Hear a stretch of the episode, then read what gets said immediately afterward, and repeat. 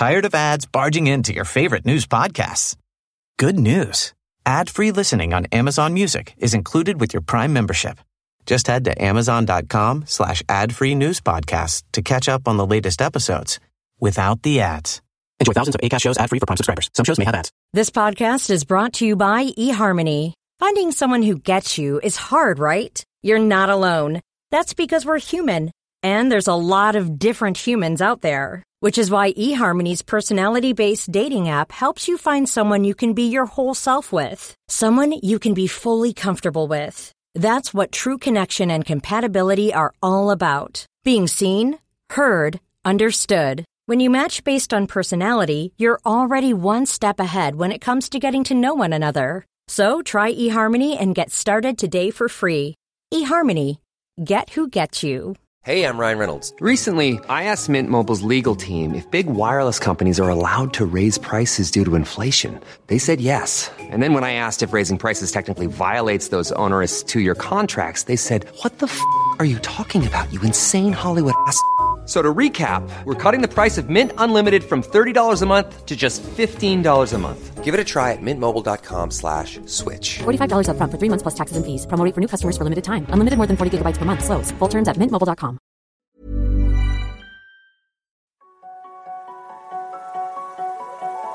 Bienvenue sur Limitless Project, le podcast qui explore les mystères de nos super pouvoirs et cherche comment les libérer.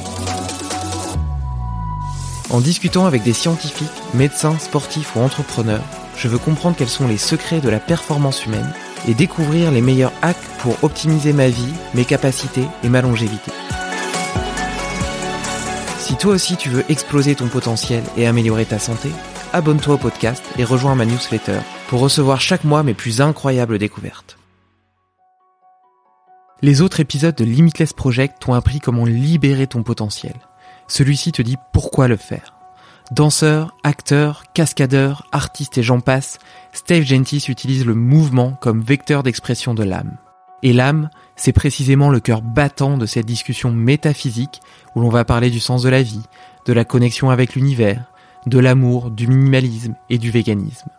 Mais nous évoquerons aussi les états de conscience modifiés, notamment induits par la consommation de champignons en tant que voie spirituelle d'élévation de l'âme. Et si ces substances pouvaient ouvrir de nouvelles voies neurales et participer à rendre notre expérience de vie encore plus intense pour le restant de nos jours? Un moment d'une rare puissance qui, à l'image d'un chemin initiatique, invite chacun à réfléchir sur son rapport à soi, au monde et aux voies d'épanouissement de notre merveilleux potentiel humain. Salut Steve Salut. Écoute, euh, comme je te le disais euh, un petit peu avant ce podcast, j'ai l'habitude de, faire des enregistrements assez cartésiens, assez factuels. Qu'est-ce que tu dois mettre dans ton assiette? Euh, Comment développer tes capacités physiques? Comment exploiter ton potentiel humain? Comment aller explorer ce potentiel humain?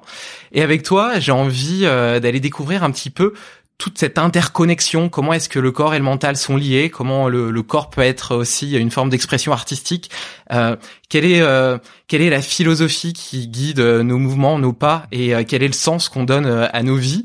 Euh, donc on va parler de, de, ta philosophie, de minimalisme, de véganisme, des états de conscience modifiés que je trouve aussi très intéressant, comme j'ai eu l'occasion de l'évoquer. Mais avant tout ça, est-ce que tu pourrais déjà te commencer, commencer par te présenter pour ceux qui te connaîtraient pas encore? Bah déjà David, merci de, de me donner cette, cet espace d'expression euh, et cette possibilité de d'échanger avec toi et de et de partager. Euh, me présenter. Alors je m'appelle Steve Gentis. J'ai un, un parcours, si je devais prendre un fil conducteur, qui qui a été euh, qui a été celui du du corps et euh, et qui m'a permis de de cheminer, en tout cas jusqu'à maintenant, euh, tel un tel un véhicule, hein, clairement ce, ce, véhicule de l'âme, ce véhicule de l'esprit merveilleux qui est le corps. Euh, j'ai eu la chance d'avoir euh, des parents qui m'ont mis très jeune euh, au sport, en l'occurrence dans, dans, les arts martiaux, et ça a été ça a été donc ce ce chemin de, de, de pratique sportive, martiale principalement, et j'en suis j'en suis arrivé donc à à en faire je dirais pas un métier parce que c'est c'est c'est pas c'est pas un métier pour moi c'est vraiment une une voie d'expression une une voie d'édification.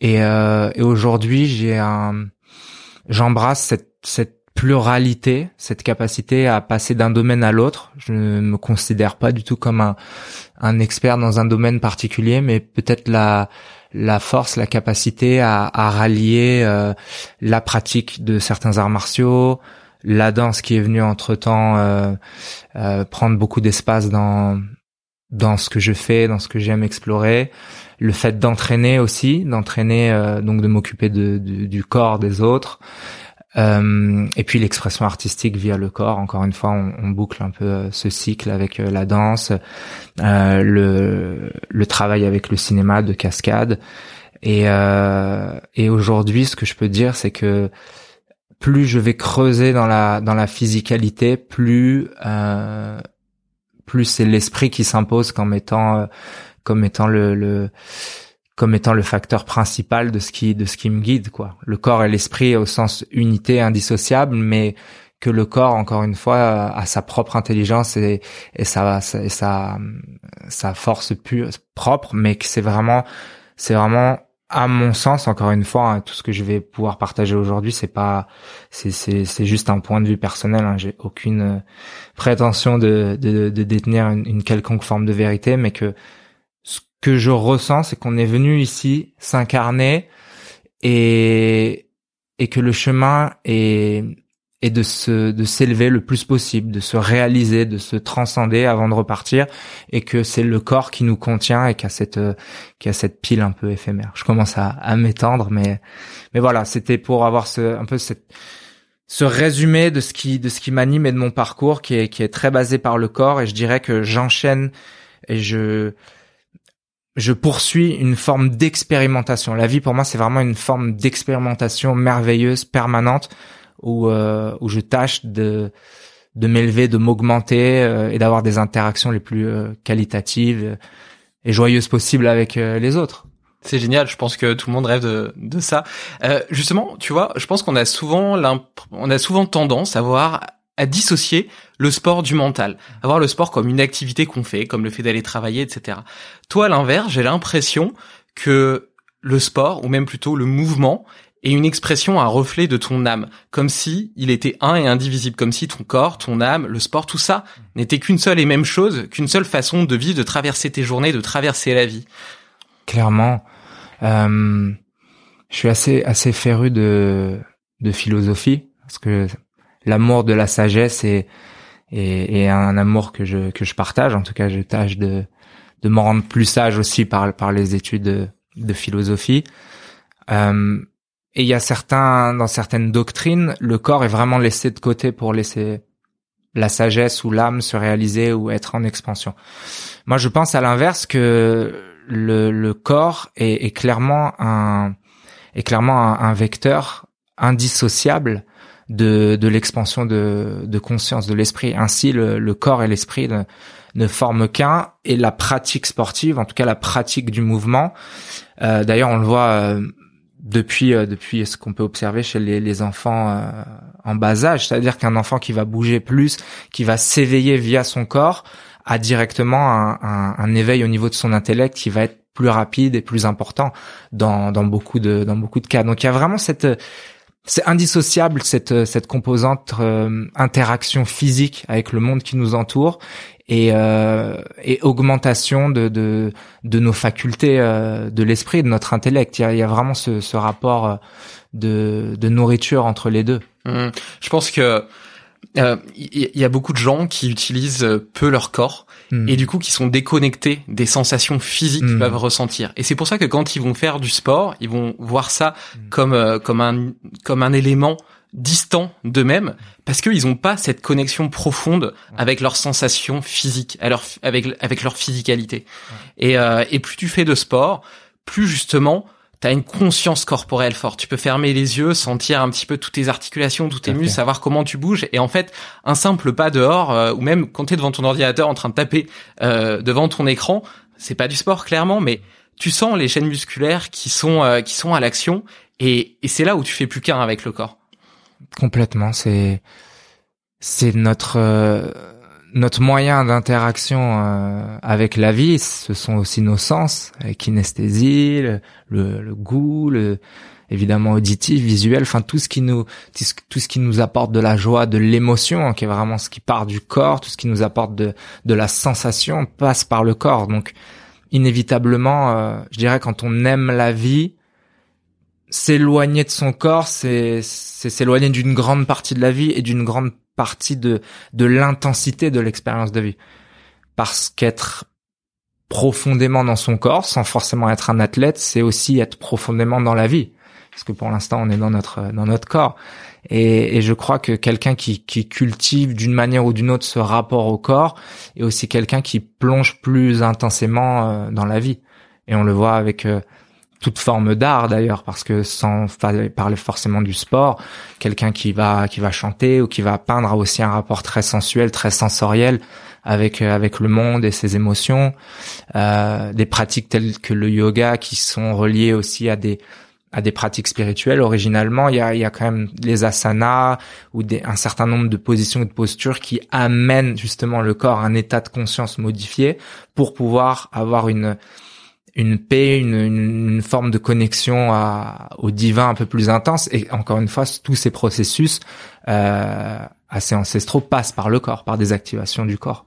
Et comment est-ce que tu arrives à l'utiliser comme euh, moyen d'expression artistique? Est-ce que tu, tu rentres dans une espèce de, de transe, euh, dans un état de flow où tu ressens euh, l'univers, le monde qui t'entoure et tu arrives à exprimer des choses en bougeant? Il y a, y a, une forme de transe, une forme de présence. Euh, par exemple dans la danse, dans les arts martiaux, d'ailleurs transe en danse. J'aime bien cette euh, cette idée que lorsque lorsque l'on peut plonger dans dans une improvisation de mouvement, de danse portée par la musique, euh, il y a y a à la fois un, un, abandon de soi et un abandon euh, en tout cas, pour avoir plus de liberté dans le mouvement, il faut absolument abandonner le regard qu'on peut avoir sur soi-même, de jugement permanent que, que l'on a tous, plus ou moins. Mais donc c'est une forme de libération, de liberté. Euh, il y a, je dirais qu'il y a aussi la, que ça soit encore une fois dans la danse ou dans les arts martiaux ou dans d'autres sports, il y a une zone, euh, il y a une zone où on est pleinement présent, mais pleinement présent au sens où si si on est en train de penser à autre chose, je pense à un gymnaste qui s'élance, un acrobate, un sprinter, de toute façon la l'action, la performance ne sera pas au rendez-vous. Donc la le fait de plonger pleinement dans l'instant via via une pratique engagée du corps euh, et, quelque chose ouais, qui nous qui nous met dans un état de, de, conscience accrue. Et je pense qu'on peut en retirer des, des des bribes de sensations applicables à notre vie de tous les jours, de cet état de présence. Et quand tu fais euh, quand tu fais des cascades pour des pour des films, je suppose que certaines euh, sont potentiellement dangereuses pour ton corps. Est-ce que malgré tout, dans dans ces moments-là, t'as l'impression de de le respecter? Alors euh, encore une fois, c'est cette. je pense que je je sors un peu des, des, des, sentiers battus dans le sens où je suis pas un cascadeur pur, pas un danseur pur, pas un combattant professionnel, mais le fait de pouvoir passer de l'un à l'autre, pour moi, c'est le même état d'esprit. C'est-à-dire que plonger dans une cascade, c'est aussi s'abandonner, c'est arrêter de se juger, c'est arrêter de, de se regarder et c'est se lancer, c'est oser, c'est être et, et, et c'est ça ça se matérialise par le fait de faire quelque chose entre guillemets de dangereux.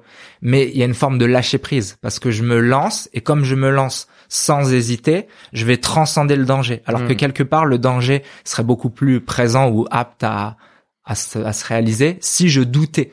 Donc c'est vraiment toujours euh, atteindre cette zone dont on parlait où à un moment je lâche prise et je me lance. Et, euh, et les cascades pour ça sont assez merveilleuses parce qu'il y a il y a clairement euh, un rapport à la, à la peur, à l'appréhension qu'il faut déstructurer, affronter en permanence, tout en étant conscient. Et comment est-ce que tu as appris ce lâcher prise pour être justement? Bah, je dirais, je dirais que je le, je l'étudie. je l'ai pas appris. J'aurais vraiment pas cette j'oserais pas dire ça, mais en tout cas, je, je, je, tends à, à m'en rapprocher en l'étudiant justement par ces différents vecteurs, euh, que ça soit corporel, artistique ou même euh, ou même avec la pratique de la méditation. Il y a j'aime tellement la vie en fait. J'ai j'aime tellement la vie avec ce cette conscience évidemment d'un éphémère euh, total quoi. On est là et, le lendemain euh, ça y est on on est sorti de cette dimension. Donc sans sans attente je, je, je voudrais pouvoir embrasser cette vie la, plus intensément possible et et ça passerait par un état de, de, lâcher prise pour pouvoir être encore plus au contact de cette de ces toutes ces vibrations tout ce qui nous entoure. Ouais du coup euh, tu considères le fait euh, qu'on soit tout petit perdu euh, dans l'univers et que à l'échelle à l'échelle de l'univers justement la durée notre durée de vie est vraiment infime et en réalité ce qu'on fait ce qu'on fait au cours de notre vie n'est rien de plus qu'un battement d'aile d'un papillon et du coup dans ce contexte-là, tu te dis que tu vas essayer d'avoir toi la meilleure expérience de vie possible, donner euh, le meilleur de ton corps, de ton esprit, mm. pour que toi ton expérience soit, la meilleure possible, ou bien est-ce qu'il y a aussi une volonté euh, de laisser euh, une trace derrière toi, fut-elle seulement pour les quelques humains qui pourront te connaître? Alors il n'y a pas de volonté de laisser de traces, puisque à mon sens on même les plus grands hommes à l'échelle de l'univers ne laisseront pas vraiment de traces. Non, c'est clair. Mais il y a, y a clairement une volonté de d'embrasser et de jouir pleinement de ce que je considère être une chance infinie de vivre et d'être incarné dans un dans un corps euh, humain parce que c'est quand même des possibilités multiples en tant qu'être et, et ce qu'on peut faire dans bah, faisant partie de cette espèce mais mais le, le, le constat est aussi de se dire qu'on est une espèce qui qui sous bien des aspects a besoin de s'améliorer, a besoin de, de s'élever, de, de s'éduquer, de d'être beaucoup plus en harmonie avec tout ce qui tout ce qui nous entoure. Donc je dirais que plus ce qui m'anime, c'est de de tâcher d'être le de m'élever, de de, de m'améliorer le plus possible en tant qu'être pour aller dans le le flux de ce qui me semble être la volonté de l'univers au sens mmh. aller le plus possible dans quelque chose de positif, quelque chose qui voilà, qui laisse le moins de traces possible justement et, euh, et qui euh, qui fait circuler l'énergie. Pour moi, voilà, je suis aussi un vecteur et je veux faire circuler l'énergie de manière positive dans mes interactions, dans ce que je vais pouvoir réaliser, en tâchant de le faire du mieux possible, en libérant pleinement mon potentiel avant de repartir. Ok, tu vas être de la euh, chaîne. Tu vas être la quintessence du potentiel humain. En tout cas, de de ton potentiel à toi. De cette alliance de ce corps et de cet esprit, parce que j'aurais pu arriver dans un autre corps avec un autre esprit. Mais je je vais essayer de de réaliser pleinement ce potentiel, cette incarnation. C'est mon intention. T'aurais pas envie de te dire que t'as sous-exploité tes capacités physiques ou intellectuelles et que t'es passé à côté de ce que tu aurais pu faire en tant qu'être? Ouais, et, euh, et au-delà de ça, c'est c'est plus qu'une envie, c'est une forme de nécessité forte. C'est un, quelque chose qui depuis tout petit me cette voix, je pense qu'on a tous qui qui qui qui met vraiment cet accent sur il faut aller plus loin, il faut plonger, il faut il y a quelque chose il y a quelque chose à faire et euh, il y a quelque chose à réaliser. Et cette force là elle m'anime elle m'anime vraiment chaque jour. C'est c'est la foi je dirais. Mais pas une foi dogmatique ou religieuse. C'est tu es là pour quelque chose. Dans dans, dans ce grand mystère de l'univers infiniment merveilleux et qui nous dépasse et nous dépassera toujours il y a une raison d'être. Et euh, et à mon sens cette raison d'être c'est d'être le mieux possible et est-ce que tu penses pas que euh, d'une certaine façon, euh, cette volonté d'aller toujours plus loin, de, se transcender toujours plus, d'explorer plus loin possible son potentiel, vient pas un petit peu en opposition avec euh, la volonté de lâcher prise? Totalement. C'est c'est un peu le funambule qui marche sur son fil entre yin et yang. Et je crois d'ailleurs que ces deux oppositions, ces deux paradoxes créent une force qui permet de faire une force motrice pour les êtres. On a tous cette dualité entre là là ce, dont on parlait c'est un peu plus une volonté de force de ma part d'expression d'une forme de force force au sens énergie qui doit se libérer ou être ou peu importe. Et euh, et le, sentiment de lâcher prise où en fait il y a aucune force c'est c'est d'être dans le flot dans le courant de la vie et justement de se laisser amener par cette grande force qui nous qui nous met tous en mouvement. Donc oui je pense que c'est un un équilibre entre les deux mais comme devrait y avoir certainement un équilibre entre l'énergie féminine et masculine en chacun des êtres, qu'ils soient hommes ou femmes, un équilibre entre euh, la force et la vulnérabilité, un équilibre entre euh, euh, utiliser beaucoup, par exemple, son mental pour apprendre des choses et se cultiver, et utiliser son côté animal pour aller se rouler dans l'herbe et jouer comme des enfants. Donc je dirais que cette dualité, elle est, elle est inhérente à notre condition. Et en avoir conscience, c'est aussi, euh, c'est aussi pouvoir avancer dans un centre, dans une forme de voie du milieu. Hmm. Et t'essaies dans tes journées justement euh, de prendre en compte euh, ce besoin d'équilibre, d'harmonie entre le yin et le yang, avec euh, des activités qui sont peut-être plutôt plutôt feu, plutôt énervé, etc. Puis d'autres peut-être plutôt calmes où tu vas être voilà dans le dans la méditation, dans le dessin. T'essaies de garder cet équilibre-là à longueur de journée? Ouais, clairement, ouais, clairement. donc j'ai j'ai choisi ce mode de vie un peu marginal, hein, c'est vrai. Je vais pas au bureau, euh, je, je, je n'ai pas de patron, j'ai j'ai vraiment une liberté, mais pour moi, le, le cœur du travail, c'est justement de pouvoir trouver les yin, les yang, pouvoir travailler, euh, par exemple, je sais pas, en début de journée, la méditation et être au calme, la respiration, et puis après aller aller boxer, dans une énergie beaucoup plus euh, beaucoup plus yang, beaucoup plus forte, jouer sur la confrontation, l'effort physique, pourquoi pas plus tard dans la journée revenir sur de la danse avec une énergie un peu plus de créativité, de lâcher prise, de yin.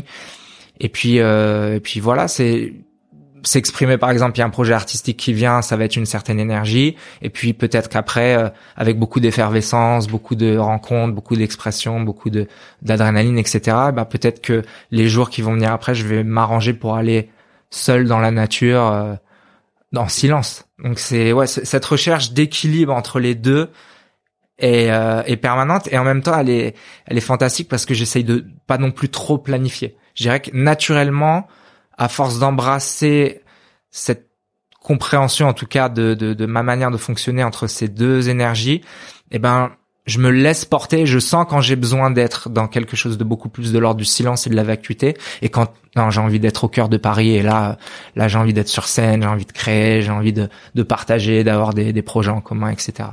T'as toujours eu euh, cette euh, cette connexion profonde avec tes, tes sensations? Tu t'as toujours ressenti aussi fortement euh, ce dont tu avais besoin et cet équilibre, cette harmonie? Ou c'est une philosophie qui s'est imposée à toi au fur et à mesure du temps, de tes expériences, de tes recherches et de tes lectures? Je dirais, c'est, une, une très bonne question parce que je dirais qu'elle s'est imposée comme évidente et plus je pousse cette porte et je plonge dans, dans cette voie-là, plus je sens un peu dans mon ordinateur de bord qui est mon, mon cœur que c'est la voie juste, que je suis sur, sur, sur ma trajectoire en tout cas. Et, et, et, et plutôt dans ma jeunesse quand je n'avais pas cette, cette compréhension-là, en fait, je me sentais toujours un peu à côté, quoi, à côté de la plaque, euh, un peu bizarre, un peu du mal à connecter avec les autres, un peu étrange. En fait, j'essayais de de rentrer dans des cases et de me formater un peu dans ce que j'observais au niveau euh, comportemental autour de moi ou de la manière d'être euh, pour les mecs de mon âge ou la manière d'être pour les les les les, je sais pas les, les les sportifs avec qui je m'entraînais euh, dans la boxe ou... mais en fait j'étais toujours dans dans quelque chose où où j'étais à côté parce que j'essayais de rentrer dans des dans des dans des cases et de me formater mais ça ça allait pas. Donc il y avait une forme un peu de de mal-être de d'inconfort. Et justement le moment où où j'ai choisi de plonger pleinement dans ce que dans ce que je semblais être et et de voir suivre comme chemin, et eh ben tout s'est fluidifié et, je dirais que ce n'est qu'une qu'une énergie croissante maintenant. Hmm. Il y a un livre qui s'appelle euh, La vie parfaite n'existe pas. Euh, je crois qu'il a été écrit par un sociologue qui a compilé plusieurs études et qui montre l'impact sociétal sur nos comportements et euh, qui tend à dire que si on veut se conformer à ce que la société veut qu'on soit, ou en tout cas l'image qu'on s'en fait, hmm. euh, eh ben on peut être que malheureux. Et donc par exemple, tu vois, un, un exemple tout con, c'est euh, est-ce qu'une maison de 200 mètres carrés te conviendrait hmm. Eh ben oui, sauf si mon voisin il en a une de 400 mètres carrés. Pareil avec l'amour. Est-ce que euh, telle fille, elle pourrait me convenir euh, si elle me plaît, etc. Ben si c'est pas un top modèle, vis-à-vis de l'image sociale que je renvoie, ça va me poser un problème. Hmm. Alors que pour autant, peut-être que moi, au fond de moi, mes sensations, mon, ressenti, mes discussions avec elle, etc. Et eh ben, j'aurais beaucoup de joie, je serais très heureux. Et on a beaucoup de mal, euh, c'est difficile dans, dans notre société, je trouve, de se détacher. Euh, tu vois, par exemple, moi j'ai, bon, je, suis pas un fou de voiture, mais j'ai toujours bien aimé les Porsche 911 parce que je les ai toujours trouvées très très belles. Est-ce que euh, c'est une euh, une volonté de me venger contre euh, mon passé. Euh, euh, tu vois, j'avais, je venais pas spécialement d'une famille riche, etc. Peut-être qu'il y a certains moments dans, dans, dans mon enfance où j'ai eu l'impression de manquer d'argent, tu vois. Hmm. Est-ce que j'ai envie de me venger de mon passé en ayant un signe extérieur de richesse qui me plaît ou est-ce que euh, et est-ce que du coup après euh, après 15 jours ou un mois après l'avoir acheté, je me rendrais compte qu'en fait, elle me rend pas plus heureux et que moi ce que j'adore, c'est être dans la nature en randonnée ou bien est-ce que c'est un plaisir vrai et sincère, un besoin vrai et sincère, une envie vraie et sincère. Et je trouve que c'est pas facile de faire le distinguo entre nos sensations, nos envies réelles et profondes, mon moi et euh, et l'image que je me suis fait de ce que je devais être. Complètement. Et c'est très intéressant encore une fois ce que tu viens d'évoquer là parce que ça m'évoque encore une fois un peu cette cette voie du milieu pour reprendre un peu une notion euh, taoïste mais j'aime bien parce qu'il y a il y a cette idée yin yang équilibre. Je que tu parlais d'une Porsche 911. Bon. Euh, est-ce que est-ce que euh, acquérir ce, ce type d'objet est forcément quelque chose qui qui nuit à une réalisation de ce que l'on est? Je pense pas. Je pense que c'est vraiment l'intention qu'il y a derrière, au sens où ces objets matériels, ces choses matérielles font partie de la vie et de la dimension dans laquelle on évolue. Donc je crois que si on le fait en conscience que on, on le fait dans la conscience que ce sont des, des objets ou des matériels ou des, ou des situations ou des choses qui peuvent nous apporter une forme de joie, mais comme un jeu presque. Le côté enfant peut-être qui, qui s'exprime euh, il y, a, y, a, encore là une forme d'équilibre entre aller vers l'acquisition de ce qui nous fait envie et de ce qui peut nous faire rêver, et en même temps une forme de grand détachement de toutes ces choses. Et il y a forcément un équilibre à trouver parce que aller peut-être dans le, le, côté asset hyper euh, euh, en renoncement de tout, euh, ermite, sans aucune sans aucun objet matériel. Moi personnellement, c'est un archétype, c'est ces types de personnes qui me fascinent et qui m'inspirent beaucoup. Mais je trouve que c'est intéressant de pouvoir avoir un pied entre les deux avec beaucoup de fluidité, avoir le détachement de tout ce qui peut devenir une forme d'addiction ou une forme d'identification au sens où si j'ai la Porsche 911, la top modèle, la super startup et les et les millions sur le compte en banque, j'ai réussi, bah non, pas forcément, mais si ça me fait kiffer entre guillemets, c'est génial. Mais en même temps, j'ai le détachement, euh, j'ai le grand détachement de savoir que tout ça n'est que de la matière, n'est que du matériel, et, une profondeur d'esprit qui me permet d'être en extase devant euh, une coccinelle qui vient se poser sur une fleur et, de marcher pendant trois semaines pieds nus dans la nature. Encore une fois, c'est que des exemples un peu absurdes, mais c'est juste pour dire que je, je, à mon sens, il y a vraiment un équilibre entre les deux et que toute forme d'extrême est préjudiciable. Mmh. L'adaptabilité. Ouais, qu'il y a vraiment un équilibre entre toutes ces choses parce que ces choses-là font partie de la vie comme euh, comme euh, comme la quête spirituelle en fait partie aussi et depuis des depuis des, des périodes euh, très ancestrales. Pour autant, toi, tu as une forme d'extrémisme, ne serait-ce que par rapport à ton rapport aux choses et aux objets. Tu mhm. me disais avant le podcast que tu vivais dans ton dojo, que tu aimais ne rien posséder, euh, donc euh, tu avais quasiment rien parce que ça te permettait de te sentir libre. Est-ce que tu pourrais euh, parler un petit peu justement de ce courant de pensée qu'est le minimalisme, mhm. ta façon de l'appréhender, pourquoi tu as fait ces choix-là? Eh bien, exactement par rapport à ce que l'on a évoqué juste avant.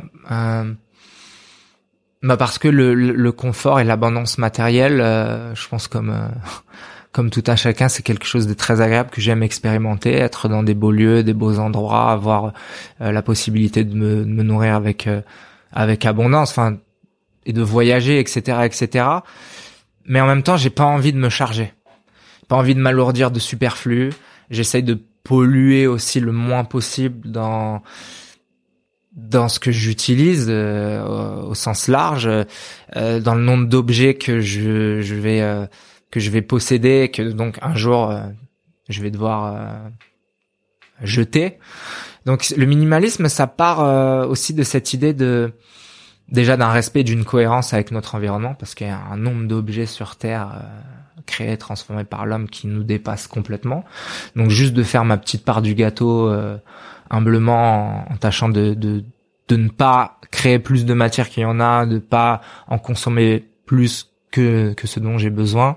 Et puis aussi cette, ce côté euh, qui rejoint peut-être la le prolongement de la méditation dans le sens où il y a la vacuité. Pour moi, le fait de ne pas posséder beaucoup, c'est un peu le prolongement de ce que je vise dans mon esprit, c'est-à-dire une forme de vacuité pour pouvoir laisser cet espace euh, cet espace en fait pour pouvoir me laisser remplir d'une joie, euh, d'une contemplation, d'un moment simple, et, et le fait d'avoir beaucoup d'objets, beaucoup de choses matérielles autour, c'est c'est c'est se compliquer l'esprit quelque part, c'est se c'est c'est avoir beaucoup de choses à gérer, et, et même dans mon dans mon fonctionnement de de vie de carrière, je, je ne suis pas du tout attiré par exemple pour monter un business euh, ou quelque chose où il y aurait beaucoup beaucoup de choses et de, de de personnes à gérer.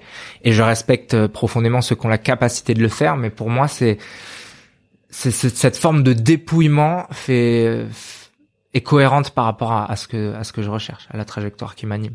Mmh, je comprends tout à fait. D'ailleurs, euh, quand on achète une maison, tu vois, je pense que la propriété est l'un des, des plus grands rêves sociaux français. Mmh. Et euh, pour autant, euh, tu te rends compte que c'est énormément de contraintes. Mmh. Déjà, t'es un peu esclave de ton crédit à rembourser. Et en plus de ça, ta baraque tous les week-ends, tu vas devoir euh, la ranger, la nettoyer, réparer les mmh. deux trois trucs qui vont péter, etc.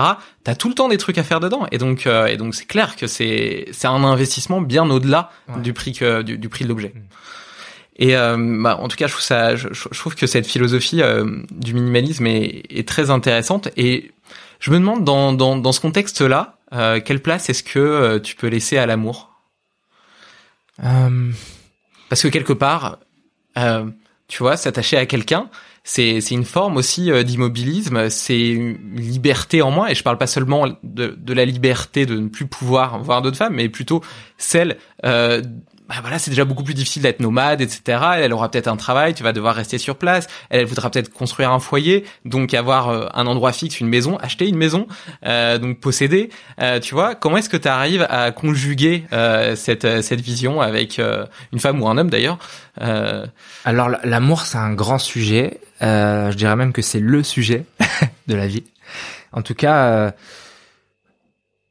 amour au sens au sens au sens large euh, dans les relations euh, bah c'est c'est c'est ce à quoi je tâche d'accorder le plus d'importance et de de de temps de conscience et et de chérir chaque forme d'amour hein, que ce soit dans l'amitié ou ou avec euh, avec une femme en l'occurrence.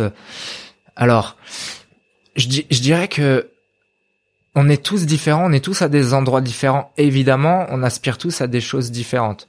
Il y a forcément une, certaine partie des êtres humains qui sont formatés et qui peut-être ne sont pas et certainement à l'endroit de ce qui leur apportait le plus de joie et d'épanouissement. En revanche, je crois beaucoup aussi à l'aspect euh, vibration, vibratoire, car tout est vibration. Et la vibration, considérant euh, que, nous sommes aussi euh, vibration, la vibration que l'on émane nous amène à rentrer en contact avec des êtres qui ont des vibrations similaires. Et faisant pleinement conscience à ce, on peut dire à cette loi un peu métaphysique, euh, les femmes, les rencontres, même les amis, on se retrouve à des fréquences similaires. Et ce que je peux observer dans mon expérience, bien que j'ai eu mon lot de relations euh, toxiques, euh, ego du sauveur pour ma part, euh, voire rapport violent entre guillemets, mais même dans l'aspect psychologique, euh, j'ai expérimenté aussi ça euh, avec euh, bah, avec un, un, ego très fort, euh, ego au sens qui, qui s'attachait à des croyances, à des projections sur l'autre, et finalement c'était pas de l'amour vrai, c'était plus de l'attachement. Euh, euh, charnel psychologique, il y avait le sentiment amoureux, mais je pourrais pas parler avec le recul d'amour véritable. Et désormais, ce en quoi je fais confiance, c'est cet amour véritable au sens où il y a cette alchimie qui se crée, ce, ce, ces taux vibratoires similaires, et, et ceux qui nous animent se retrouvent animés de manière similaire la, la personne que l'on rencontre. Et de là peut naître un amour véritable où euh, où les deux vont dans, dans une dans une direction commune et, euh, et, et qui peut prendre euh, justement la la la, la pour pour être plus terre à terre mais tout simplement la, la situation de pourquoi pas avoir une vie nomade c'est c'est même pas mmh. incompatible avec une vie de famille avoir des enfants les emmener voir le monde être un peu hippie euh, euh, les emmener dans les dans des dans plein de pays dans plein de cultures et et, euh, et la femme et l'homme ils trouvent tous les deux leur leur expansion d'être chacun de manière indépendante, mais ensemble, sans être en, fusion. En fait, chacun grandit, mais côte à côte, ils partagent cette joie et cet amour véritable, sans limite en fait. Ça résonne particulièrement bien euh, dans ma tête ce que tu dis parce que je, je rêve d'aller faire euh, un tour du monde en van euh, avec mm. ma femme et mes enfants. pour l'instant, j'ai qu'une petite fille de six mois, mais mais mais prochainement. et, et, je, et, je, pense que je pense que tu as tout à fait raison sur le fait que quand tu partages beaucoup de temps avec quelqu'un, évidemment déjà si tu l'as choisi, c'est qu'il doit y avoir des, vibrations qui hmm. s'accordent bien. Mais le fait de passer beaucoup de temps avec cette personne fait que euh, ces vibrations vont s'amplifier et tu vas avoir tendance à tendre de plus en plus vers la même voie, tu vois. Il y a une espèce de pensée unique, euh, même, même s'il peut toujours y avoir du débat, de la discussion, etc. C'est ça qui rend la richesse. Mais il y a une sorte de quand même de d'unification de, de, hmm. euh, qui se crée au fur et à mesure que la que la relation dure, je trouve. Et ça c'est magnifique. C'est magnifique. Et, et d'ailleurs, je crois que bah, ça c'est c'est peut-être euh, quelque chose de très masculin, mais personnellement, j'ai, il y avait comme cet instinct d'avoir jamais été animé par le fait de enchaîner les conquêtes. Il faut que je vois un maximum de filles, il faut que j'ai des rapports euh, euh, charnels avec un maximum de filles, parce que il y avait, je, je sais pas, ça n'a jamais résonné en moi. Euh, dans le sens où la sexualité c'est quelque chose de sacré, l'union des corps et des âmes, on ouvre des portes énergétiques très fortes, très profondes, et partant aussi de, de, de, cette, de ce constat, de cette conscience, lorsqu'on va se rapprocher de d'une autre personne, c'est forcément pour tâcher de donner le, le, le meilleur de, de soi à l'autre dès le début, je dirais. Et euh, et tout ça pour dire que il y a, y a, cette, comme tu disais, c'est un peu cette voie de, de, pensée unique dans le sens où quand les deux sont en harmonie, quand on n'est pas là pour consommer l'autre ou qu'on n'est pas là pour quelque chose de trop personnel en fait, eh ben on se, on s'élève mutuellement. Et je dirais que c'est ça aussi l'amour, c'est, c'est une relation entre deux êtres qui se, qui se font grandir sous un, un, un, beaucoup d'aspects, sous mm. tous les aspects même. L'amour véritable. Non, clairement. Et, et pour le coup, il y en a pas 50. Enfin, dans une vie en général, on a on n'a pas forcément énormément de personnes avec qui on partage là, mais c'est peut-être peu, mais mieux et hmm. beaucoup plus profond.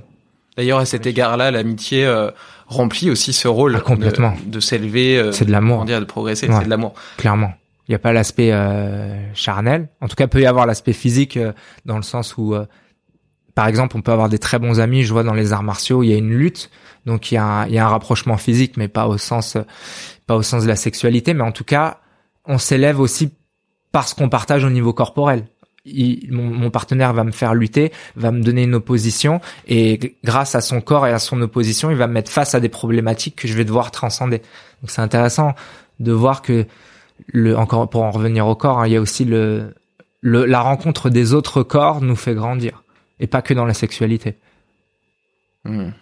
Très intéressant. Et euh, quand tu parlais du minimalisme, tu disais que tu avais envie de ne pas consommer plus que nécessaire, qu'il y avait déjà assez d'objets sur Terre, etc. Euh, je pense que ça répond à une, une, un respect de la nature plus large, plus profond, qui euh, fait écho de toute façon à, à, ton rapport au corps. Je pense que mm. quand tu quand tu as quand tu respectes ton corps, c'est difficile de pas respecter aussi euh, la nature dans laquelle il vit. Euh, et donc tu m'as dit que t'étais euh, que t'étais vegan. Est-ce que tu pourrais nous expliquer un petit peu ce choix et comment tu vis avec? Ben, nous sommes la nature. Nous sommes part de la nature. Nous sommes euh, une des espèces euh, de, de mère nature, de l'univers. Et souvent, euh, on s'en dissocie. On dit, bon, il y a l'homme et la nature. Et c'est vrai que l'homme, après, dans son intellect et sa pensée propre, a commencé à vouloir dompter la nature, à l'utiliser, à la formater. Et,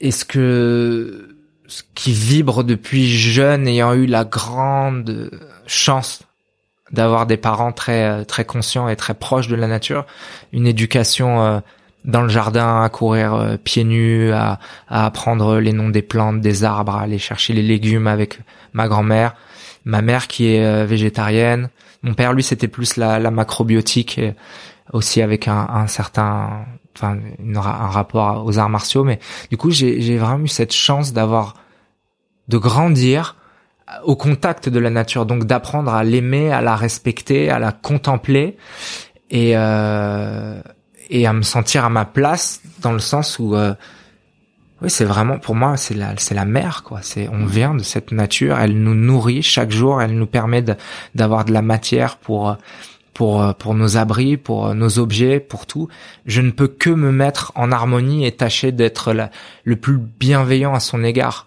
euh, que ça soit végétal ou animal.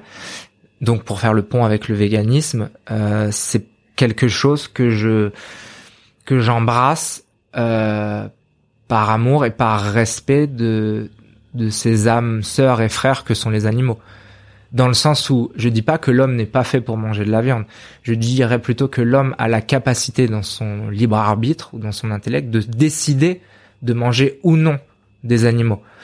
Et avec quelques recherches et quelques connaissances, euh, on peut très bien être très équilibré en termes d'alimentation sans consommer d'animaux. Et, euh, et, voilà, encore une fois, aimant, aimant profondément la vie et les formes de vie qui m'entourent, je me sens d'autant plus en, en unité et en connexion avec les animaux du fait de ne pas les consommer.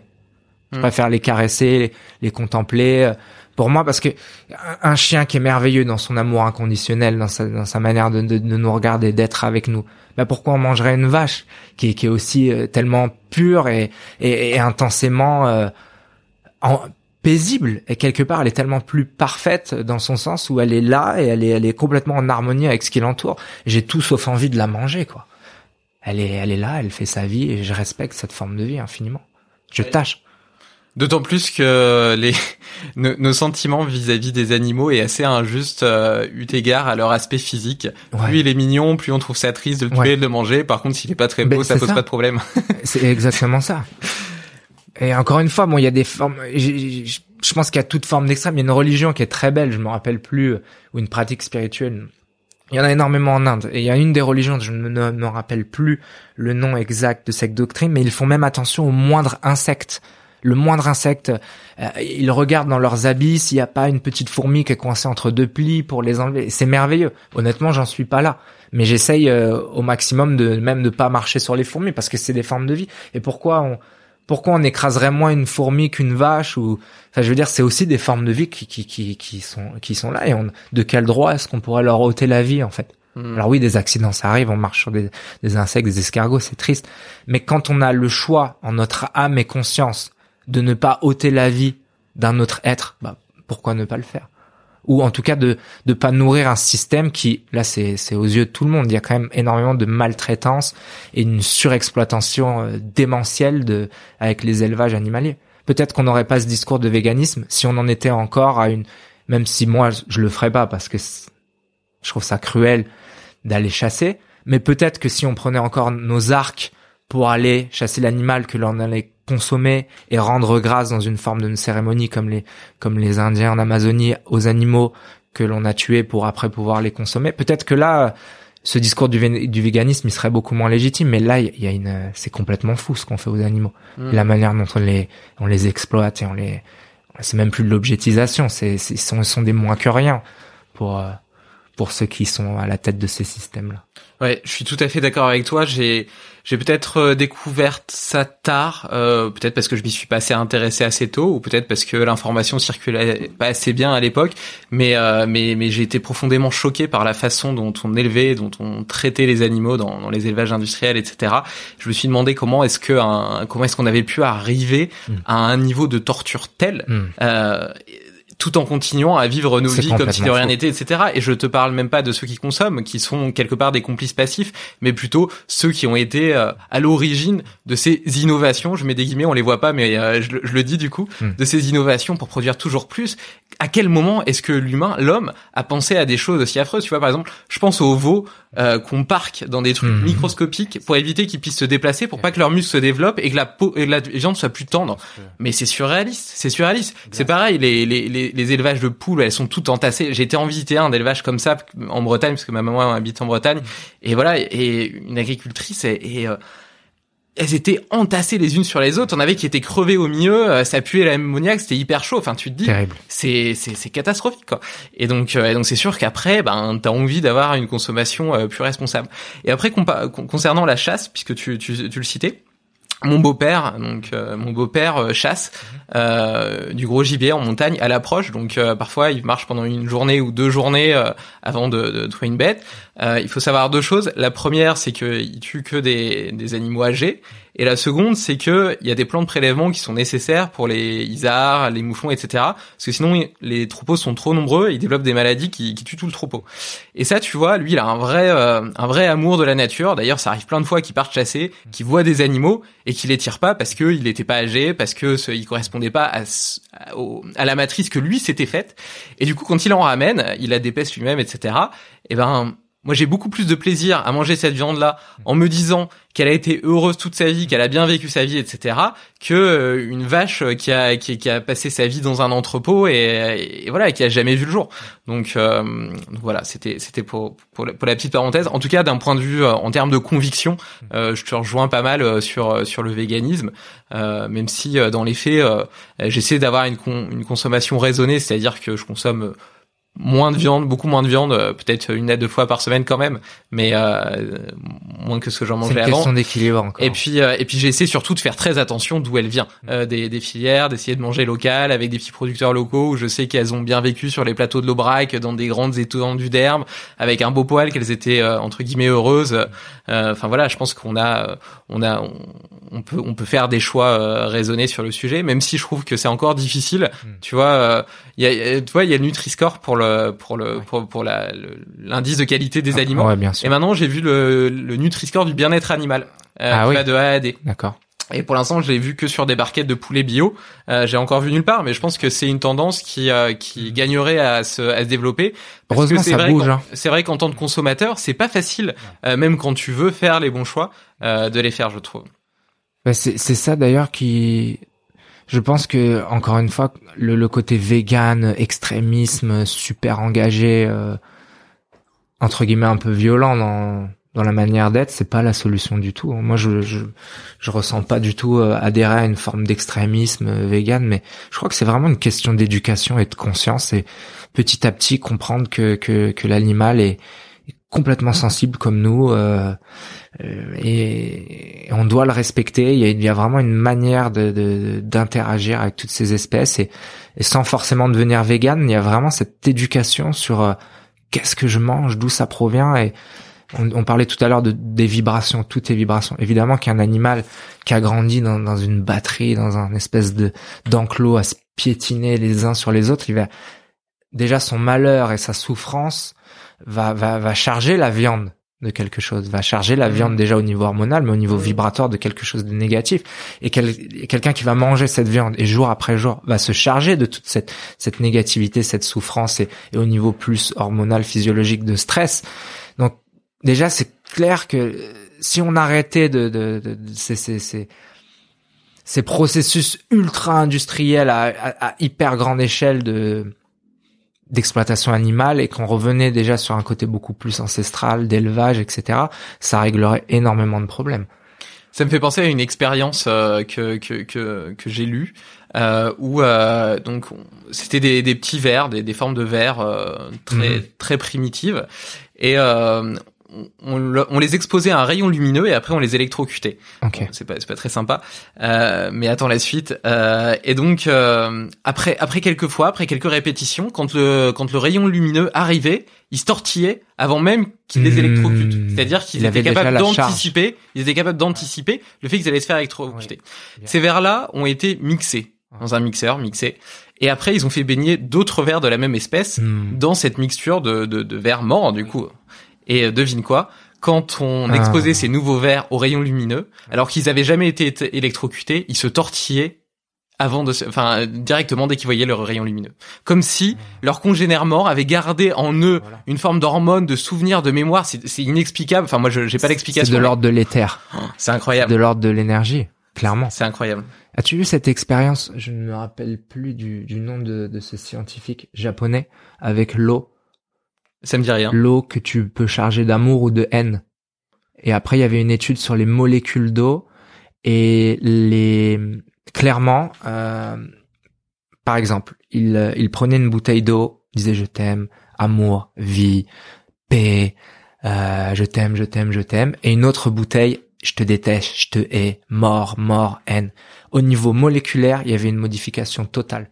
D'accord. L'eau N était, était morte, entre guillemets, était dans une vibration beaucoup plus basse que l'eau amour.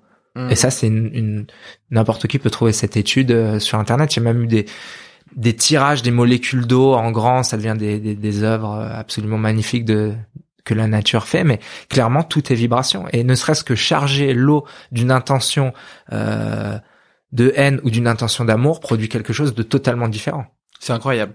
J'avais vu une expérience similaire avec des plantes où euh, justement, euh, pareil, t'avais un pot avec une plante euh, ou une graine euh, et qui tu disais plein de mots d'amour et puis l'autre où tu disais plein de mm. mots de haine et au final c'est la graine que tu avais encensé de, de belles, de belles de belles, de beaux sentiments avait avait beaucoup mieux poussé que l'autre qui qui avait peut-être même jamais germé. mais c'est assez intéressant. L'amour. Hein. Et je vais, je vais refaire une mini digression pour euh, pour revenir à ce que tu disais tout à l'heure quand tu disais que t'aimais pas planifier et par rapport à ce rapport au corps, aux sensations. Euh, moi, tu vois, euh, je suis partagé parce que d'un côté, j'ai beaucoup de routine. Uh-huh. J'ai une vie très organisée, très cadrée.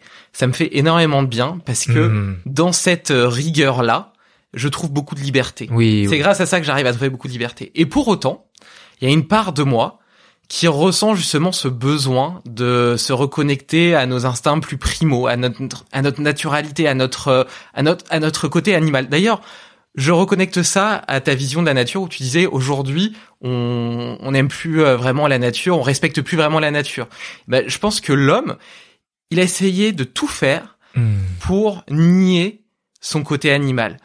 Mhm. pour dire que l'homme était l'homme. Il y a les animaux, il y a les hommes et les plantes. Alors que l'homme est un euh, animal. surtout l'homme soi-disant civilisé. Exactement, exactement. Et si tu regardes la façon dont on vit, c'est un constat que, que je fais souvent dans ces podcasts parce qu'il me choque. On passe notre vie dans des boîtes. Euh, tu dors dans une maison, le matin tu te réveilles, tu prends ton petit déj chez toi, euh, tu prends ta voiture, t'es dans une boîte, tu passes la journée au bureau, t'es dans une boîte, tu rentres chez toi, qu'est-ce que tu fais? Tu t'échoues devant sur ton canapé devant Netflix, t'es encore dans une boîte. T'as pas été exposé une seule fois à ton milieu naturel. Et pour autant, et du coup, tu vois, on, on parle des zoos, on met les animaux en cage. C'est, c'est peut-être pas très bien, mais en réalité, on a fait exactement la même chose avec nous. On s'est mis nous-mêmes en cage, en dehors de notre propre environnement naturel et on s'est nous-mêmes déconnecté de tout ça. Et donc euh, je, je, recadre avec ce que ce que je disais à la base et donc je, je, je ressens tu vois ce besoin d'être justement plus dans dans le lâcher prise, dans le dans, dans le fait de me connecter à mes sensations les plus profondes mmh. et vivre comme ça. Mais pour autant, j'ai déjà testé, tu vois, de me, me, laisser vivre comme ça, et en réalité, euh, ça a plutôt tendance à me frustrer, à m'énerver, parce que je vais réussir à faire beaucoup moins de choses dans ma journée. Mmh. Euh, j'ai l'impression d'avoir un capital de décision qui va être utilisé pour des choses qui sont futiles, alors qu'avec mon cadre, avec mes routines, euh, tout est bien organisé et je suis serein dans ma tête parce que je sais à quel moment j'ai ça et ça et ça. Je sais que le matin, par exemple, je me lève à 6 heures, je vais aller promener mon chien, c'est, je vais faire ma, mes petites mobilités avec justement euh, le, le, le, protocole euh, de notre ami Slim. Ensuite, euh, je vais aller promener mon chien, ça va être mon moment justement de, de réveil, d'éveil du corps, de respiration, de connexion avec la nature. Ensuite, je vais faire mon entraînement de sport euh, et voilà jusqu'à 8 heures du mat et je vais je vais prendre ma douche froide et je vais aller bosser. Et tu vois, par exemple, avant, euh, je faisais pas mon sport le matin, j'allais travailler, etc. Et je le faisais le soir. Et parfois, eh ben, j'avais plus de travail, du coup, je finissais plus tard. Et je me stressais mmh. parce que je me disais, putain, je vais pas avoir le temps de faire ma séance. Et ma séance, pour moi, elle est hyper importante mmh, parce mmh, que j'ai trouvé dans le sport un équilibre intellectuel dans ma vie, un rapport euh, incroyable euh, au corps, etc., qui a métamorphosé ma vie, mais à chaque instant, pas seulement pendant la séance, mais pendant tout le reste du temps.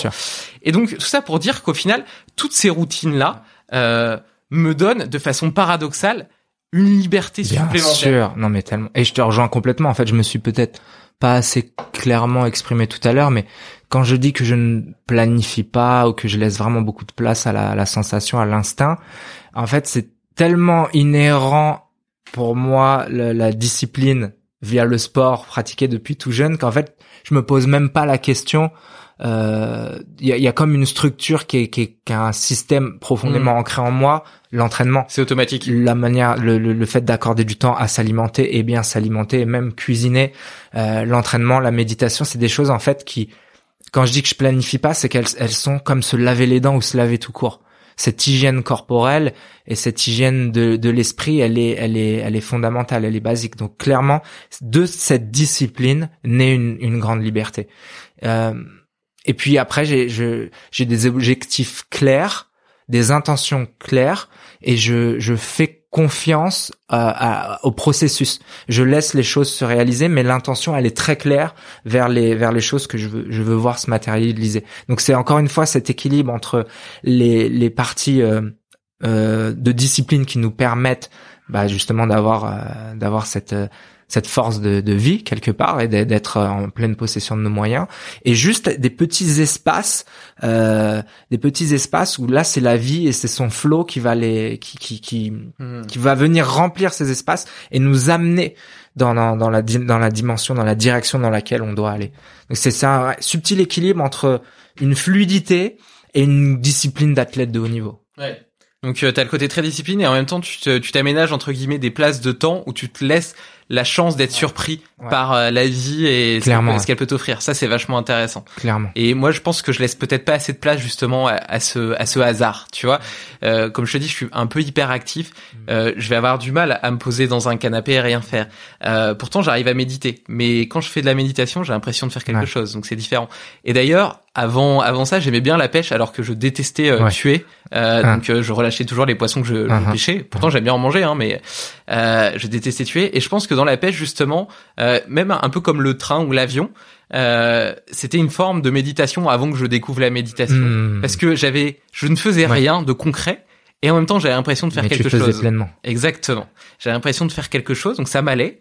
Et, euh, et en même temps, je ne faisais rien d'intellectuel, et donc ça me permettait justement de, de laisser de penser, etc. Et aujourd'hui, bon bah, je fais je, fais de la méditation plus plus plus traditionnelle dans le hmm. sens premier du terme, on va dire, euh, où je me, je me sens ma respiration, etc. Enfin, j'en fais plein de différentes, mais qui m'apportent, euh, qui m'apportent un, hein. un, équilibre. C'est vital. Je pense qu'il y a tout un délire entre guillemets autour de la méditation et, et de ce que c'est, mais c'est tellement, c'est tellement quelque chose qu'on devrait nous apprendre depuis l'enfance, de, de juste s'asseoir, se concentrer sur sa respiration, tâcher d'observer un peu plus ses pensées, d'observer un moment de, de distance avec le soi, et juste d'être dans dans une présence qui n'est pas euh, qui n'est pas justement ne rien faire, c'est profondément être. C'est une intensité de présence maximale la méditation. Hmm.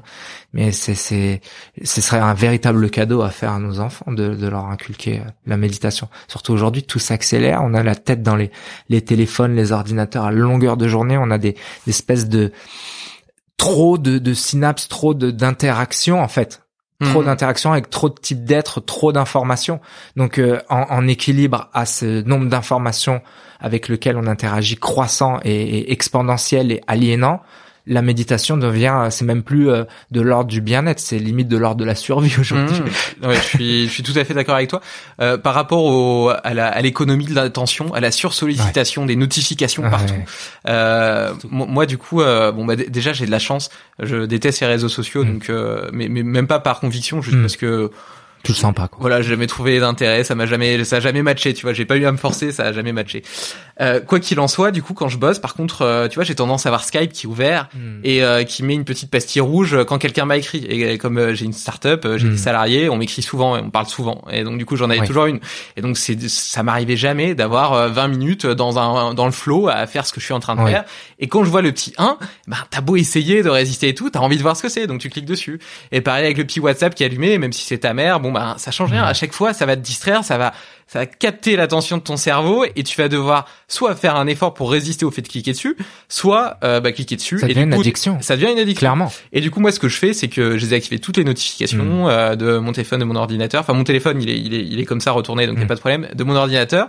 Et je me fais des sessions de travail. Alors, avant, je faisais des, j'avais un minuteur Pomodoro. Je me faisais 25 euh, minutes de travail, deux minutes de pause où j'allais marcher, je faisais quelques étirements, un mm. peu de respiration, etc. Et, et puis après, je regardais justement Skype, etc. Et puis je repartais pour un cycle de 25 hmm. minutes, 2 minutes. Et maintenant, je suis passé sur des cycles un peu plus longs, parce que je voyais que 25 minutes, c'était un peu court. Hmm. Donc, je fais 50 minutes euh, de boulot sur la tâche que je suis en train de faire, euh, sur ce que je suis en train de faire, vraiment en pleine conscience, tu vois. Puis après, 10 minutes où je fais justement un peu plus d'étirement, un peu plus de respiration, où je bah, vais marcher un peu dehors, etc. On revient au yin et, Ouais, exactement. Et ça me fait, laisse tomber depuis que je fais ça. Déjà, et en plus, en réalité, je suis 100 fois plus productif, je suis beaucoup plus concentré, etc. Ça me fait moins fatigué. Exactement, exactement, moins fatigué. Tu fais bien de le dire parce que c'est hyper taxant nerveusement d'être tout le temps dans l'aller-retour. Fatigue mentale énorme. Mais oui. Et après, en plus, t'as l'impression à la fin de la journée d'avoir rien fait parce que t'as pas arrêté de répondre à des sollicitations externes, etc. Et t'as pas avancer sur le corps, tu vois, sur les. Enfin, quand je dis le corps, c'est pas le corps euh, mm. euh, CORPS, mais CORE, enfin le, truc important pour toi, tu vois, le, hmm. le centre. Et, euh, et, voilà. Et par rapport à la méditation, c'est intéressant ce que tu dis. Euh, et tu vois, quand, quand tu dis que parfois ça a mauvaise presse parce que ça peut être vu euh, peut-être comme, euh, je sais pas, de la religion, etc.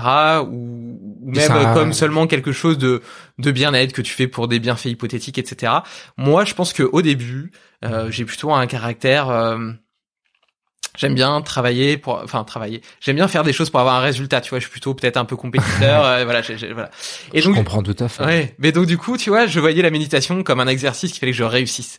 Et en fait euh, malgré tout j'y ai quand même trouvé des, des, avantages parce que mine de rien ça rien que le fait de se fixer sur ta respiration ça te calme ça te fait du bien. Mais c'était quand même pas optimal. Et maintenant je le vois vraiment plus du tout comme un exercice mais comme un cadeau que je me fais à moi-même comme un moment de présence avec moi-même et, et j'arrive à en intégrer outre les petites séances de parfois j'en fais avec de petits bambous par exemple parce que j'aime bien euh, parfois tu vois ils ouvrent ma pensée sur de nouveaux sujets etc c'est intéressant mais il y a aussi plein de fois où je suis euh, par exemple je promène mon chien il est en train de faire son petit tour etc moi je m'arrête je ferme les yeux et euh, je suis sur la conscience corporelle, je suis en train d'essayer de sentir mon corps, etc. Ça me fait du bien. Ou simplement, je suis en train d'attendre. Je suis pas du tout patient, mais vraiment pas du tout patient. Je déteste euh, attendre, être tributaire euh, de, de quelqu'un d'autre. J'ai toujours l'impression de pas avoir assez de temps euh, dans ma vie, etc. Que, qui passe à une vitesse folle. Et donc, euh, je déteste que quelqu'un me fasse attendre. Moi, j'ai de la chance. Je suis patron, du coup, on me fait rarement attendre, mais ça arrive quand même. Et donc, du coup, dans ces moments-là, et puis ne serait-ce que parce que, enfin, je sais pas, parfois tu prends des transports ou des choses comme ça. Enfin, t'es confronté de, de toute façon dans ta vie à des moments d'attente. Et ces moments-là, maintenant, justement, j'en profite pour me poser, fermer les yeux, respirer, etc et observer mes pensées. C'est vachement intéressant. J'adore la nature, j'adore faire des randonnées, marcher, etc. Et, euh, et tu vois, avant j'étais plutôt dans, dans l'effort physique, même si je regardais le paysage. Euh, maintenant, je prends le temps euh, de m'arrêter et vraiment d'être en conscience, euh, d'admirer euh, la beauté du monde qui hmm. de sentir l'air qui remplit mes poumons, etc. D'ailleurs, on va en parler après, mais les états de conscience modifiés m'ont aidé aussi à, à, comprendre tout ça. Tu vois, un, un truc tout bête. Euh, D'ailleurs, il y a un petit hack pour ça qui est le cahier de gratitude. Le cahier de gratitude, l'idée, c'est qu'en fin de journée, tu notes trois choses positives dans ta journée. Mmh. Euh, l'idée, c'est de s'attacher aux choses positives et d'être plus heureux. Ça, c'est le principe. Mais surtout, moi, j'ai essayé un petit peu juste comme ça par curiosité parce que je m'intéresse à plein de choses. Et ça m'a pas apporté ça parce que je suis déjà optimiste de base. Donc, euh, écoute, euh, même même quand ça va pas dans ma vie, je vois toujours le positif. J'ai un naturel comme ça. Ça se sent.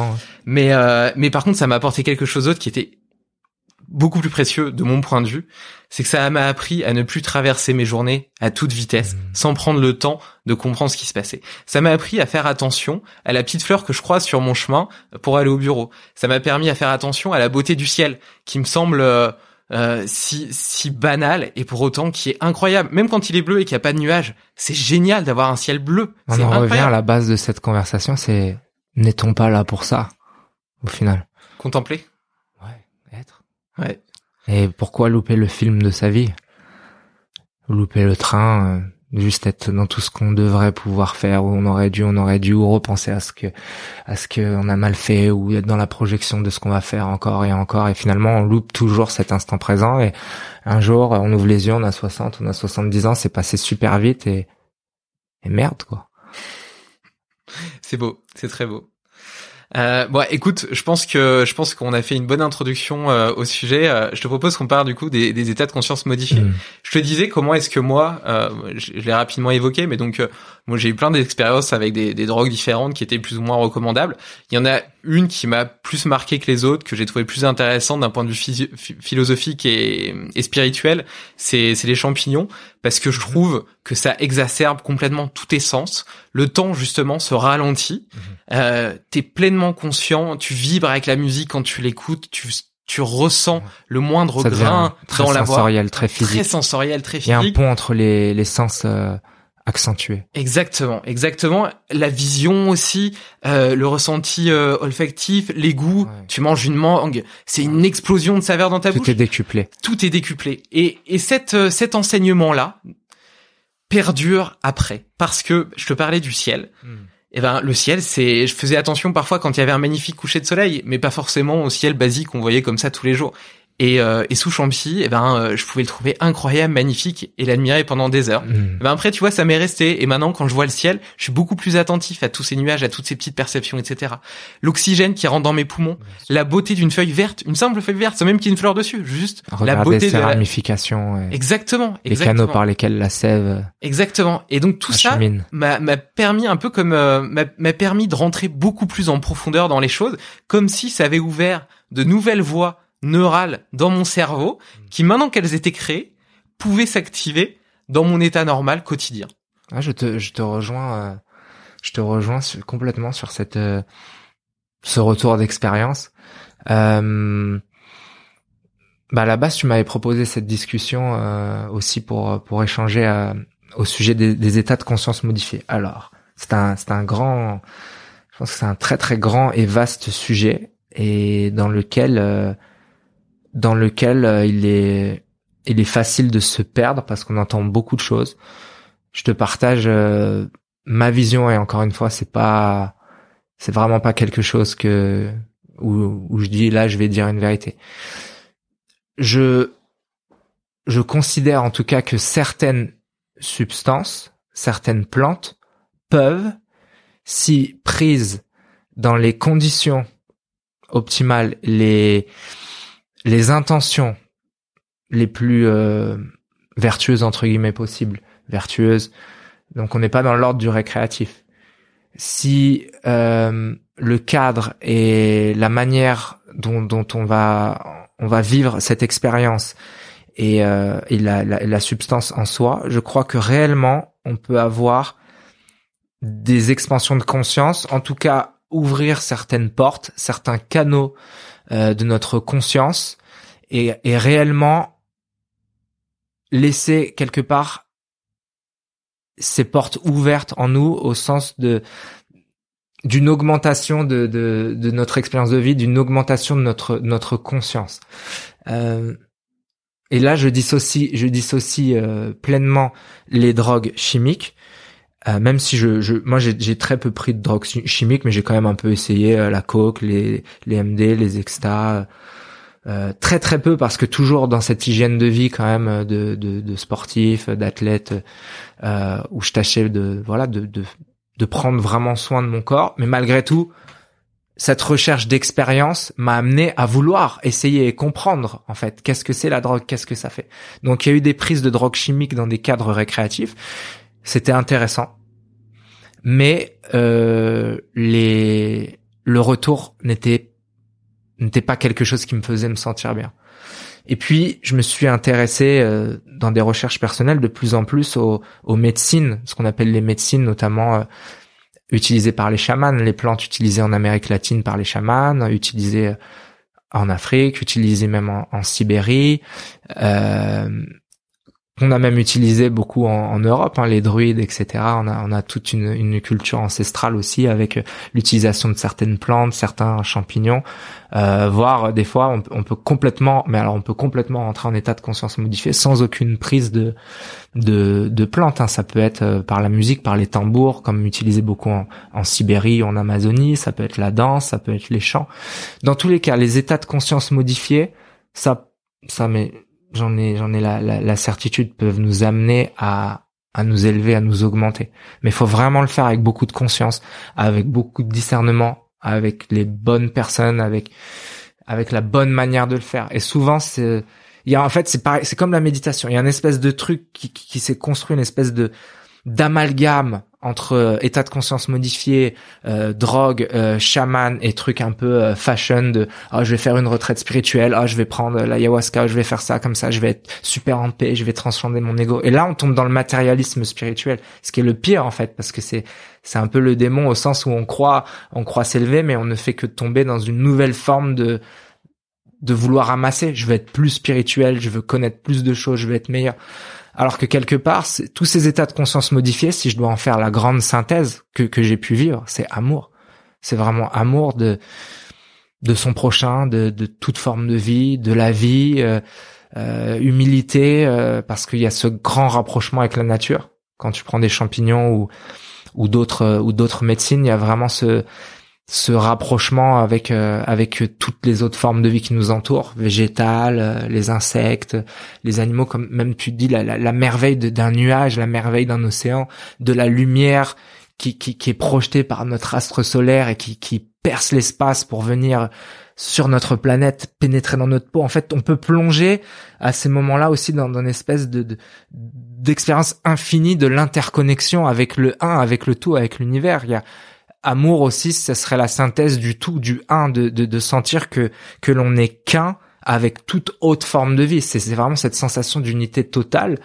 Euh, ça peut paraître beau, ça peut paraître complètement new age que je dis, mais il y a vraiment un moment où, dans ces états de conscience modifiés, on a l'ex, on a le concept philosophique de oui, on est qu'un, on est qu'amour, très bien. Et un moment dans ces états-là, on va l'expérimenter de manière sensorielle.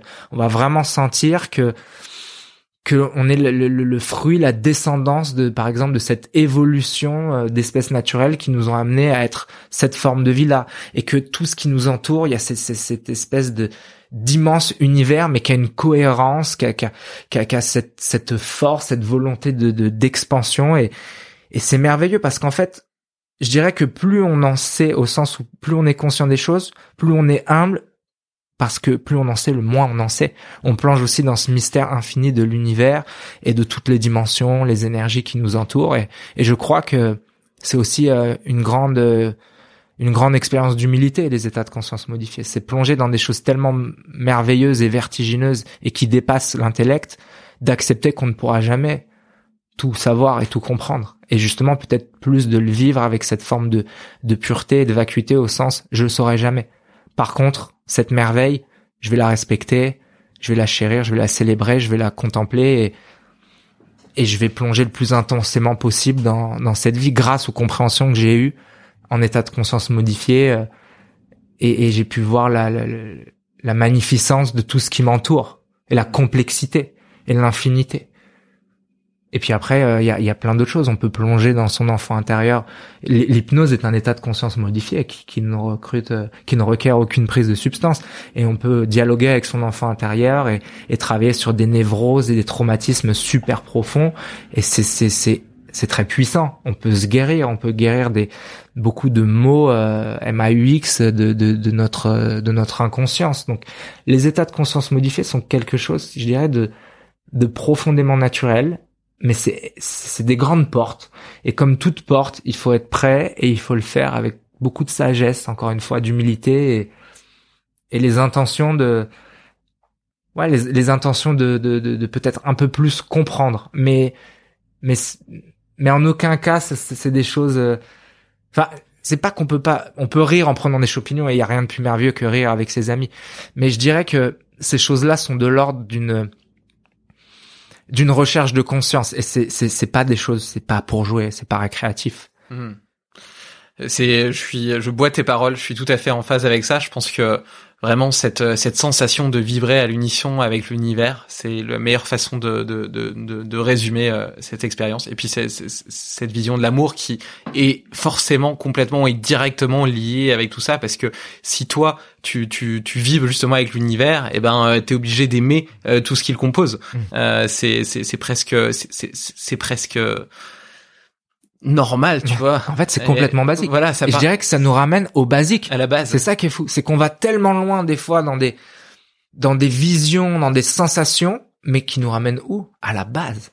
Hmm. À la base, c'est une forme. D'ailleurs, moi, je dirais que chaque expérience que moi, je l'appelle ça une cérémonie parce que typiquement, euh, bon, quand après on est vraiment dans un processus de San Pedro ou d'ayahuasca, qui sont des médecines chamaniques ancestrales, c'est vraiment dans un cadre de cérémonie mais il y a vraiment cette, notion de renaissance. Je vais laisser une partie de moi mourir, qui est une partie euh, d'un ensemble de concepts qui forment mon ego, une partie de mon ego. Je vais tâcher de la laisser mourir dans ce moment d'expansion de conscience pour avoir une renaissance, une énième renaissance avec plus de conscience dans cette vie. Il y a un passage. Hmm.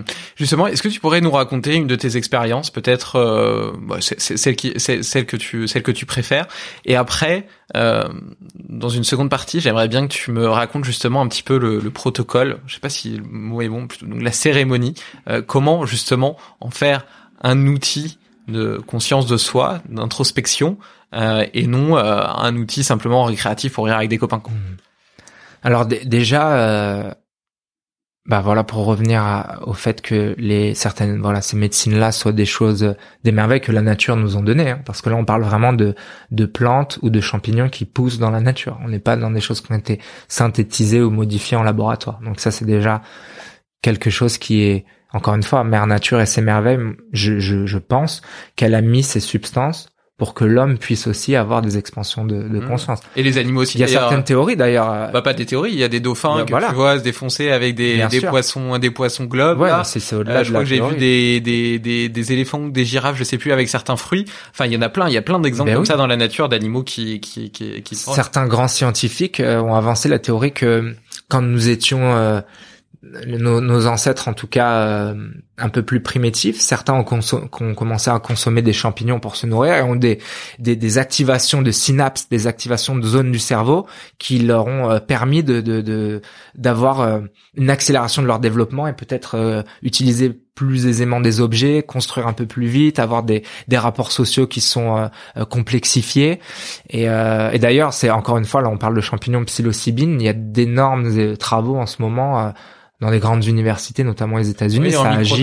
voilà. Il y a des, il y a clairement des actions fantastiques en microdosing sur le côté antidépresseur naturel. Là, on parle pas de, de saloperies qui t'endorment et qui ne font que masquer euh, un trouble de, l'âme, de l'esprit. Hein. Là, on va vraiment, ces substances, elles vont vraiment plonger, euh, plonger et nous aider à nous-mêmes à faire le travail sur notre sur notre subconscient.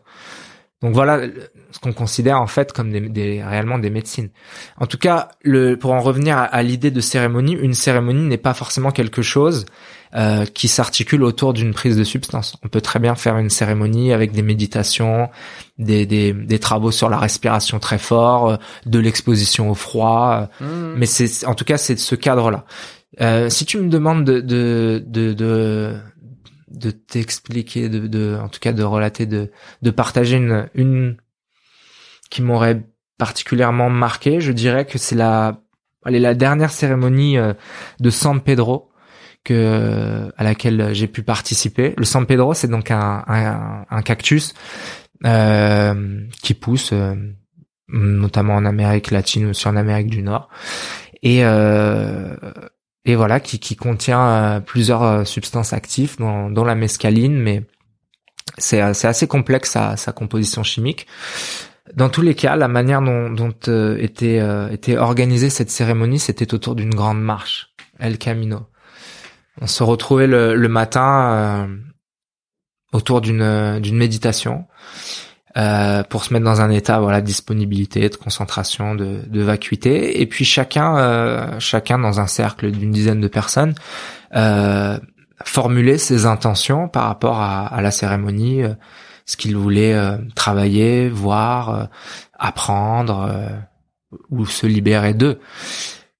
Après, il y a, il y a donc c'est sous forme de thé. c'était un c'était un matin une belle journée euh, très ensoleillée. On, boit donc une un peu de, de San Pedro, une forme de thé euh, d'infusion de ce cactus. Et là, on, part pour une longue marche. Donc euh, le San Pedro, ça peut ça peut se faire sous forme de marche. Donc c'est un état de conscience modifié, mais tu marches. Tu es largement debout en pleine journée, tu es complètement capable d'interagir si tu croises quelqu'un. et là, pour le coup, on a, on a, on a emprunté un sentier assez escarpé dans la montagne à Ibiza. Et, euh, et, donc cette grande marche s'articulait euh, avec différentes étapes. Et euh, la chamane, qui est vraiment une, une femme lumineuse, une guerrière de la lumière, une femme qui a assez âgée mais qui a dédié sa vie aux médecines et à guérir les, les autres. C'est une femme d'origine péruvienne et qui qui a eu dans, dans certaines visions jeunes qui a vu qu'elle devait aller en Europe et notamment sur cette île pour pouvoir euh, diffuser la, la réelle utilisation des médecines, la manière traditionnelle et la manière au sens où je vais guérir les autres. C'est son chemin de vie et elle le fait merveilleusement. Donc elle organise euh, cette cérémonie était organisée donc au cours de ce chemin par différentes étapes et la première étape était dans un endroit euh, à chaque fois c'est des endroits assez assez assez forts au niveau de la présence de la nature avec des vues par exemple sur l'océan ou des grands arbres ou des grottes. Et le première étape c'était euh, remercier infiniment sa mère, son père et tous les toutes les femmes qui ont vécu avant nous et toutes les tous les hommes qui ont vécu avant nous et tous nos ancêtres. Et là, forcément, il y a des gens qui vont se mettre à pleurer, à libérer des choses, sentiment de gratitude, se pardonner soi, pardonner ses parents, leur rendre grâce. Euh, étape assez forte. On repasse un peu déjà par l'acte de renaître. Et puis la marche reprend. Euh, la deuxième étape euh, se passe dans une dans une grotte euh, avec avec un rapport à, à, à une déesse au sens archétype qui, qui représente l'esprit de la nature. Et là, c'était se reconnecter à, à cet esprit de, de, la, de la, la madre tierra, vraiment la terre-mère, la mère nature, et la remercier pour pour notre corps, la remercier pour toutes les formes de vie qui nous entourent, pour tous les éléments qui nous entourent, pour notre notre nourriture, pour pour tout ce qui nous permet de d'être et, et, et de plonger profondément dans l'amour et la gratitude de, de la terre-mère, quoi, de la nature. Et puis après, par la suite, les étoiles, les astres, le soleil, la lune. Et puis le chemin reprend. Euh, il y a différentes interactions avec euh, avec d'autres plantes, par exemple du tabac, tout simplement. En, un moment où on, fume du tabac et, dans la fumée du tabac, elle peut avoir certaines visions et, euh, et elle va te dire ce qu'elle voit pour toi dans la fumée du tabac et ça ça fait toujours un écho très juste avec ce que tu es venu chercher lors de cette cérémonie et tout au long de, de, de, de cette de cette marche tout le monde est en silence on est on est chacun ensemble, mais chacun est dans dans son travail et les informations sont diffusées petit à petit. C'est ça le San Pedro, c'est c'est c'est puissant, mais il y a des on reçoit petit à petit les informations quand on cherche pas. Ça vient le long de cette marche. Déjà la marche de toute façon active déjà ça, mais c'est c'est magnifié, c'est intensifié par le, le San Pedro. Voilà, on a plusieurs euh, plusieurs étapes. On reprend un peu de ce thé pour euh, pour avoir toujours la médecine qui, euh, qui agit en nous. Et puis euh, on avance, euh, on avance dans la marche et et il y a une il y a une étape assez importante au bord de l'eau. en général, on a marché déjà depuis quelques heures et là on va on va remercier tout ce qui est nos ancêtres, nos guides, toutes les toutes les voilà tout le, le, le monde des esprits, le monde spirituel qui nous entoure leur euh, leur rendre grâce et, euh, et penser aussi à tous nos défunts par exemple des belles pensées pour tous les êtres qu'on a pu côtoyer qui sont partis et puis la, la, la, la fin de la marche, euh, on retourne dans le lieu dans lequel on avait, on s'était retrouvé le matin pour méditer, la cérémonie du feu. Il faut savoir que au long de la marche, encore une fois, il y a plein d'étapes. Je vais pas m'étendre trop longtemps, mais on ramasse par exemple des, des petits bouts de bois dans lesquels on pose des, des intentions que l'on va transmuter via le feu. Donc il y a aussi cette ce côté de matérialiser cette petite baguette, par exemple, cette peur ou cette colère qui est dans ce petit bâton, je vais la transmuter à la fin dans la cérémonie du feu, parce que le feu, c'est pareil, comme dans toutes les, les civilisations, c'est c'est cette force, c'est cette cette puissance où on peut faire des, des, des, des choses se brûler, passer de la matière aux éthers. Et donc c'est un peu le climax de la, de la cérémonie, sachant qu'on est passé par des endroits de contemplation magnifiques où chacun a reçu des choses. Là, on, on, il y a une espèce de d'explosion de d'état de conscience modifié autour de ce feu avec une méditation très profonde. Et là on va rentrer euh, on va rentrer de manière euh, hyper intense dans dans son soi dans son intériorité dans ça peut être un dialogue encore une fois avec l'enfant intérieur avec la nature avec euh, avec des des des personnes que l'on a connues qui viennent nous donner des informations. C'est c'est très personnel c'est infini infiniment puissant et encore une fois, la synthèse de tout ça, quand euh, la, la, la médecine et, et, et, toutes ces substances actives commencent à être éliminées par l'organisme, la synthèse, c'est amour et unité. Et après, il va falloir euh, quelques jours, je dirais, pour bien intégrer tout ce qu'on a reçu et, et, tâcher de le laisser s'intégrer en nous, pour laisser euh, l'être que l'on était derrière et tâcher de renaître plus en conscience et plus en harmonie avec tout ce qui nous entoure. Et quelle sensation est-ce que tu ressens? Parce que là, tu as parlé du chemin spirituel, donc tout ce qui accompagne euh, la médecine, comme tu l'appelles. En fait, c'est un chemin spirituel. Qu'est-ce qu'elle te fait? Mais qui est un chemin physique.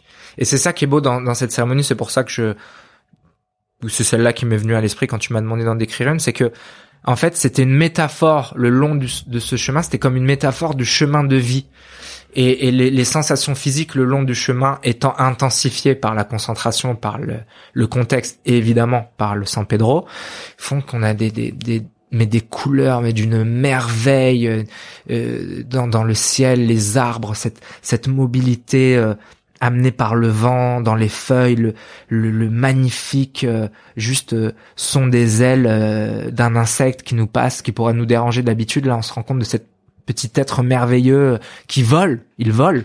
Et, et c'est ça, il y a un moment il y a un passage aussi dans l'eau nu donc euh, ou en tout cas chacun peut c'est on est complètement la nature hein, c'est Ibiza ça reste une île où il y a ce côté euh, voilà liberté. Donc de juste de sentir la l'eau sur sa sur sa peau mais c'est c'est une c'est une intensité de perception sensorielle extrême. Mais avec une émotion on pourrait on pourrait en pleurer à chaque instant tant on réalise à quel point c'est merveilleux de pouvoir être dans un lagon, de pouvoir avoir du sable sous nos pieds, de pouvoir avoir cette brise fraîche qui vient caresser notre visage, qui est, on est déjà euh, en extase en fait, mais dans un extase infiniment simple. Et je crois qu'on reconnecte avec une forme d'extase que l'on a dans l'enfance quand euh, un bébé pour la première fois commence à mettre ses pieds dans le sable, à jouer et pourquoi pas aller aller se tremper euh, dans les premières vagues. C'est merveilleux. Il y a, y a ce côté enfant qui redécouvre aussi. Ouais, c'est vrai, c'est vrai, c'est vrai, c'est tout à fait ça. Ce, du coup, je te disais, j'ai une petite fille, euh, elle a six mois, et tu, tu la vois tous les jours découvrir un petit peu plus le monde et être émerveillé euh, partout, partout. On se blase de ça. C'est ça qui est terrible. Et on perd et on perd cette simplicité. Et d'ailleurs, on raccroche encore une fois un petit peu avec euh, avec les objets, avec l'achat, sans dire que c'est bien ou que c'est pas bien, tu vois. Mais on cherche des des, des, des, objets, euh, des, des, des, sensations exogènes pour, euh, pour nous apporter ce petit shoot de dopamine parce qu'on s'est tellement déconnecté ben de, de, de la simplicité et de la beauté de notre environnement et du monde qui nous entoure que on n'arrive pas à trouver la dopamine et le plaisir autrement. Et ça, c'est, ça, c'est hallucinant. C'est triste. Ça nous reconnecte à ça. C'est vraiment comme un enfant qui réapprend. Euh. Hmm. Et après, bon bah voilà, chaque il y a, y, a, y a une multitude de plantes, une multitude de manières de de célébrer. Et ça, ça, ce sont des, des, des, savoirs et des pratiques ancestrales euh, bien avant nos, nos aussi nos religions monothéistes. Il y a, moi, j'ai beaucoup, beaucoup d'admiration pour euh, tous ces, toutes ces personnes, euh, toutes ces personnes qui vivent encore avec cette transmission de, de savoir et de culture de, de leurs ancêtres, d'interaction avec la nature. Hmm. Sur, sur tous ces, ouais, dans, dans toutes ces sociétés justement entre guillemets moins développées, mais mais à mon sens tellement plus en connexion euh, avec, euh, avec l'essentiel. Ouais, ouais, ouais. J'ai, j'ai rien d'autre à dire. Euh, c'est, c'est tout à fait ça. Je suis tout à fait en phase avec. C'est, c'est marrant parce que tu vois, j'ai l'impression que ma vie, donc j'ai, j'ai 30 ans aujourd'hui, euh, a été un peu ce chemin initiatique pour découvrir ça. C'est-à-dire que euh, je, suis parti de chez mes parents, j'avais pas d'argent, j'ai créé euh, ma première boîte euh, dans l'adulte parce que c'était un milieu où je savais que je pourrais potentiellement gagner de l'argent. J'étais obsédé par l'argent, non pas par parce que j'aimais ça, mais parce que je me disais que ça m'offrirait la liberté mhm. de faire ce que je veux. Et puis j'ai toujours eu de grandes ambitions, donc je me disais que je pourrais probablement changer le monde si j'avais les moyens de le mhm. faire. Et et puis bah, bravo. plus j'ai, oui bon bah, l'intention est belle. Oui l'intention est belle. Après plus plus, plus j'ai grandi, plus j'ai évolué, plus je me suis rendu compte qu'en réalité je m'étais bercé de construction mentale qui était déconnectée de ce que j'étais au fond de moi et qu'en réalité, moi, j'adore la simplicité, j'adore le fait d'avoir un chalet dans la montagne. S'il n'y a pas d'eau chaude l'hiver ou même l'été d'ailleurs, ça me va très bien. J'adore me laver à l'eau froide. J'adore l'inconfort. En fait, c'est de l'inconfort choisi, j'en suis bien conscient.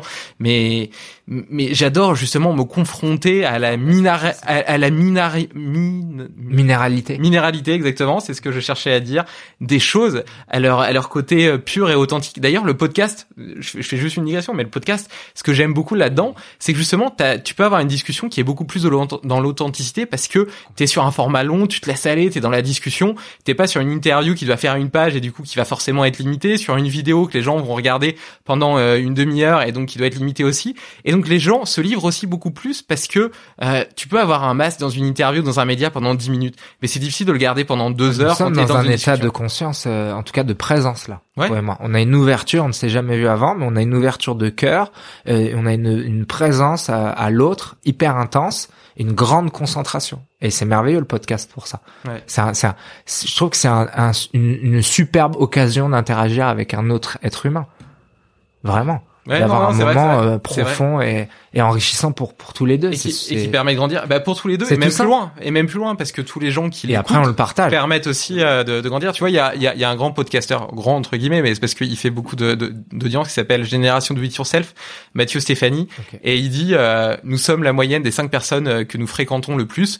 Et moi ensemble on va exploser votre moyenne et l'idée sous-jacente c'est de dire que en lui en progressant par le fait qu'il rencontre plein de gens, et eh ben il va aider ceux qui l'écoutent eux-mêmes à progresser. Et donc t'as quand même une, une, logique de chaîne comme ça, de mmh. cercle vertueux qui, que je trouve euh, que je trouve hyper intéressant. Clairement. Oui, oui, d'inspirer. Et encore une fois, avec en toute humilité, hein, mais je crois que partager ce qu'on a au fond du cœur et qui, qui vibre, qui résonne comme quelque chose de positif pour les autres et pour soi, ne peut résonner que d'une manière inspirante pour ceux qui, qui vont euh, écouter. Hmm.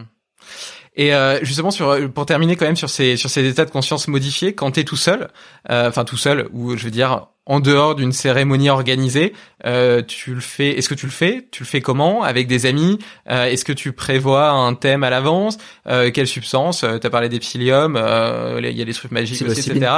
Est-ce que tu prépares une playlist à l'avance? Peut-être des dessins, des photos, des endroits dans la nature? Qu'est-ce que Est-ce que t'as testé plusieurs choses? Est-ce que t'as bien varié Est-ce que t'as un but initial? Ou est-ce que tu te laisses porter par l'expérience, la beauté de l'expérience? Alors, euh, déjà, je tâche de de prendre euh, de manière très très espacée et très peu euh, lorsque, par exemple, ce que je dois prendre le plus régulièrement dans le cadre d'une d'une d'une cérémonie avec des substances, des médecines euh, qui permettent d'aller dans ces états de conscience, c'est le champignon, donc la psilocybine. Et en général, je le fais avec un, ami très proche qui cultive lui-même. Et euh, on a on a pour habitude, parce qu'on est dans une grande confiance tous les deux, une grande bienveillance. Euh, notre protocole, ça va être d'être allongé dans le noir, chacun chacun voilà dans le noir. Et par contre, on a une playlist avec euh, avec des musiques qui ont justement une certaine euh, vibration. Il y a beaucoup de musique classique, quelque chose de, qui ouvre les portes. Qui après encore une fois, les champignons, il y a ce rapport à la musique, au son très particulier. Comme ça peut être merveilleux, j'imagine dans des festivals. Moi, j'ai jamais fait, mais a certains festivals. Il y a ce côté un peu récréatif, mais de l'autre côté, il y a aussi la musique qui permet de, de, de transcender, de toucher certaines choses. Donc, euh, il y a, il y a toujours un équilibre à trouver, hein, parce que danser, c'est merveilleux. Donc il y a, en tout cas dans la manière de, le pratiquer, moi je le fais comme ça. J'aime bien dans le noir, allongé. Éventuellement, si je vais sentir que le corps a besoin de bouger, partir dans une danse, dans une, une impro de mouvement. Et il y a toujours une petite bougie dans la pièce avec euh, une feuille et, un stylo. Et il y a souvent des choses qui, qui, qui vont venir à, vouloir être euh, être posées sur le papier et, euh, ça va durer en moyenne 4-5 heures pas maintenant plus d'intention particulière peut-être plus avant et là c'est plus faire confiance à à l'état à l'instant à aux champignons parce qu'il a son intelligence propre et euh, et au moment. Et à chaque fois il en il en ressort euh, il en ressort quelque chose euh, sur lequel on peut encore avancer. Ça moi j'aime le faire peut-être ouais six six fois par an six sept fois par an au feeling juste quand quand tu sens euh, quand tu sens que tu as tu as envie en tout cas d'aller un peu plus loin. Mais encore une fois, je dis ça et peut-être que dans deux ans, euh, je prendrai euh, plus aucun champignon et, et ces états modifiés, je voudrais les atteindre plus avec du jeûne, de la respiration, des très longues marches. Mais en tout cas, l'intention au fond, c'est toujours une expansion de conscience et d'avancer sur le chemin spirituel. Euh, Est-ce que tu accepterais de partager avec moi euh, quelques euh, quelques titres euh, de musique de ta playlist? Je pourrais les mettre par exemple dans, dans l'article lié. Ouais, bien sûr. je me doute que c'est peut-être un, petit peu personnel, donc je ne peux pas toute la playlist, mais si t'en as quelques-unes à partager, hein. ouais, ouais, bah moi je serais je, je serais content de, de, bien sûr. de pouvoir les écouter. Bah, je pourrais t'envoyer tout ça. C'est super. Bien sûr. C'est super. Je les mettrai je les mettrai dans l'article lié. Euh, je trouve intéressant que tu rappelles que, que ces états de conscience modifiés sont pas limités à l'outil qui est euh, qui est qui est la substance. On a en nous aussi. Oui, et qui peuvent être atteints de, de, de plein de façons euh, différentes. Ouais. Et euh... voilà, les états de conscience modifiés ne passent pas forcément par une médecine ou une plante. Après, peut-être qu'il faut avoir fait une fois cette expérience-là pour savoir que tu es dans un état de conscience modifié en dehors de ça. En fait, si je mets vraiment l'accent là-dessus, c'est que malheureusement, j'ai pu observer dans mon entourage proche aussi des gens qui se sont qui se sont perdus à la base dans une dans une bonne intention, mais qui avaient certainement des des grandes fragilités psychologiques et qui ont cru trouver le, le salut uniquement en prenant par exemple euh, des champignons ou de l'ayahuasca. Et il y a tout un travail personnel à côté hyper profond euh, et à faire et certainement que cette personne aurait pu se perdre ou était déjà perdue sans ces prises là mais ça reste ça reste des choses très très fortes qui peuvent avoir des effets merveilleux, mais il faut le faire avec beaucoup de sagesse, hmm. de la bonne manière. Je crois que ça peut apporter énormément, énormément, énormément à, à l'humanité au sens large, et c'est ce qu'on, c'est ce que les gens, enfin, il y avait ces pratiques-là déjà bien avant notre civilisation.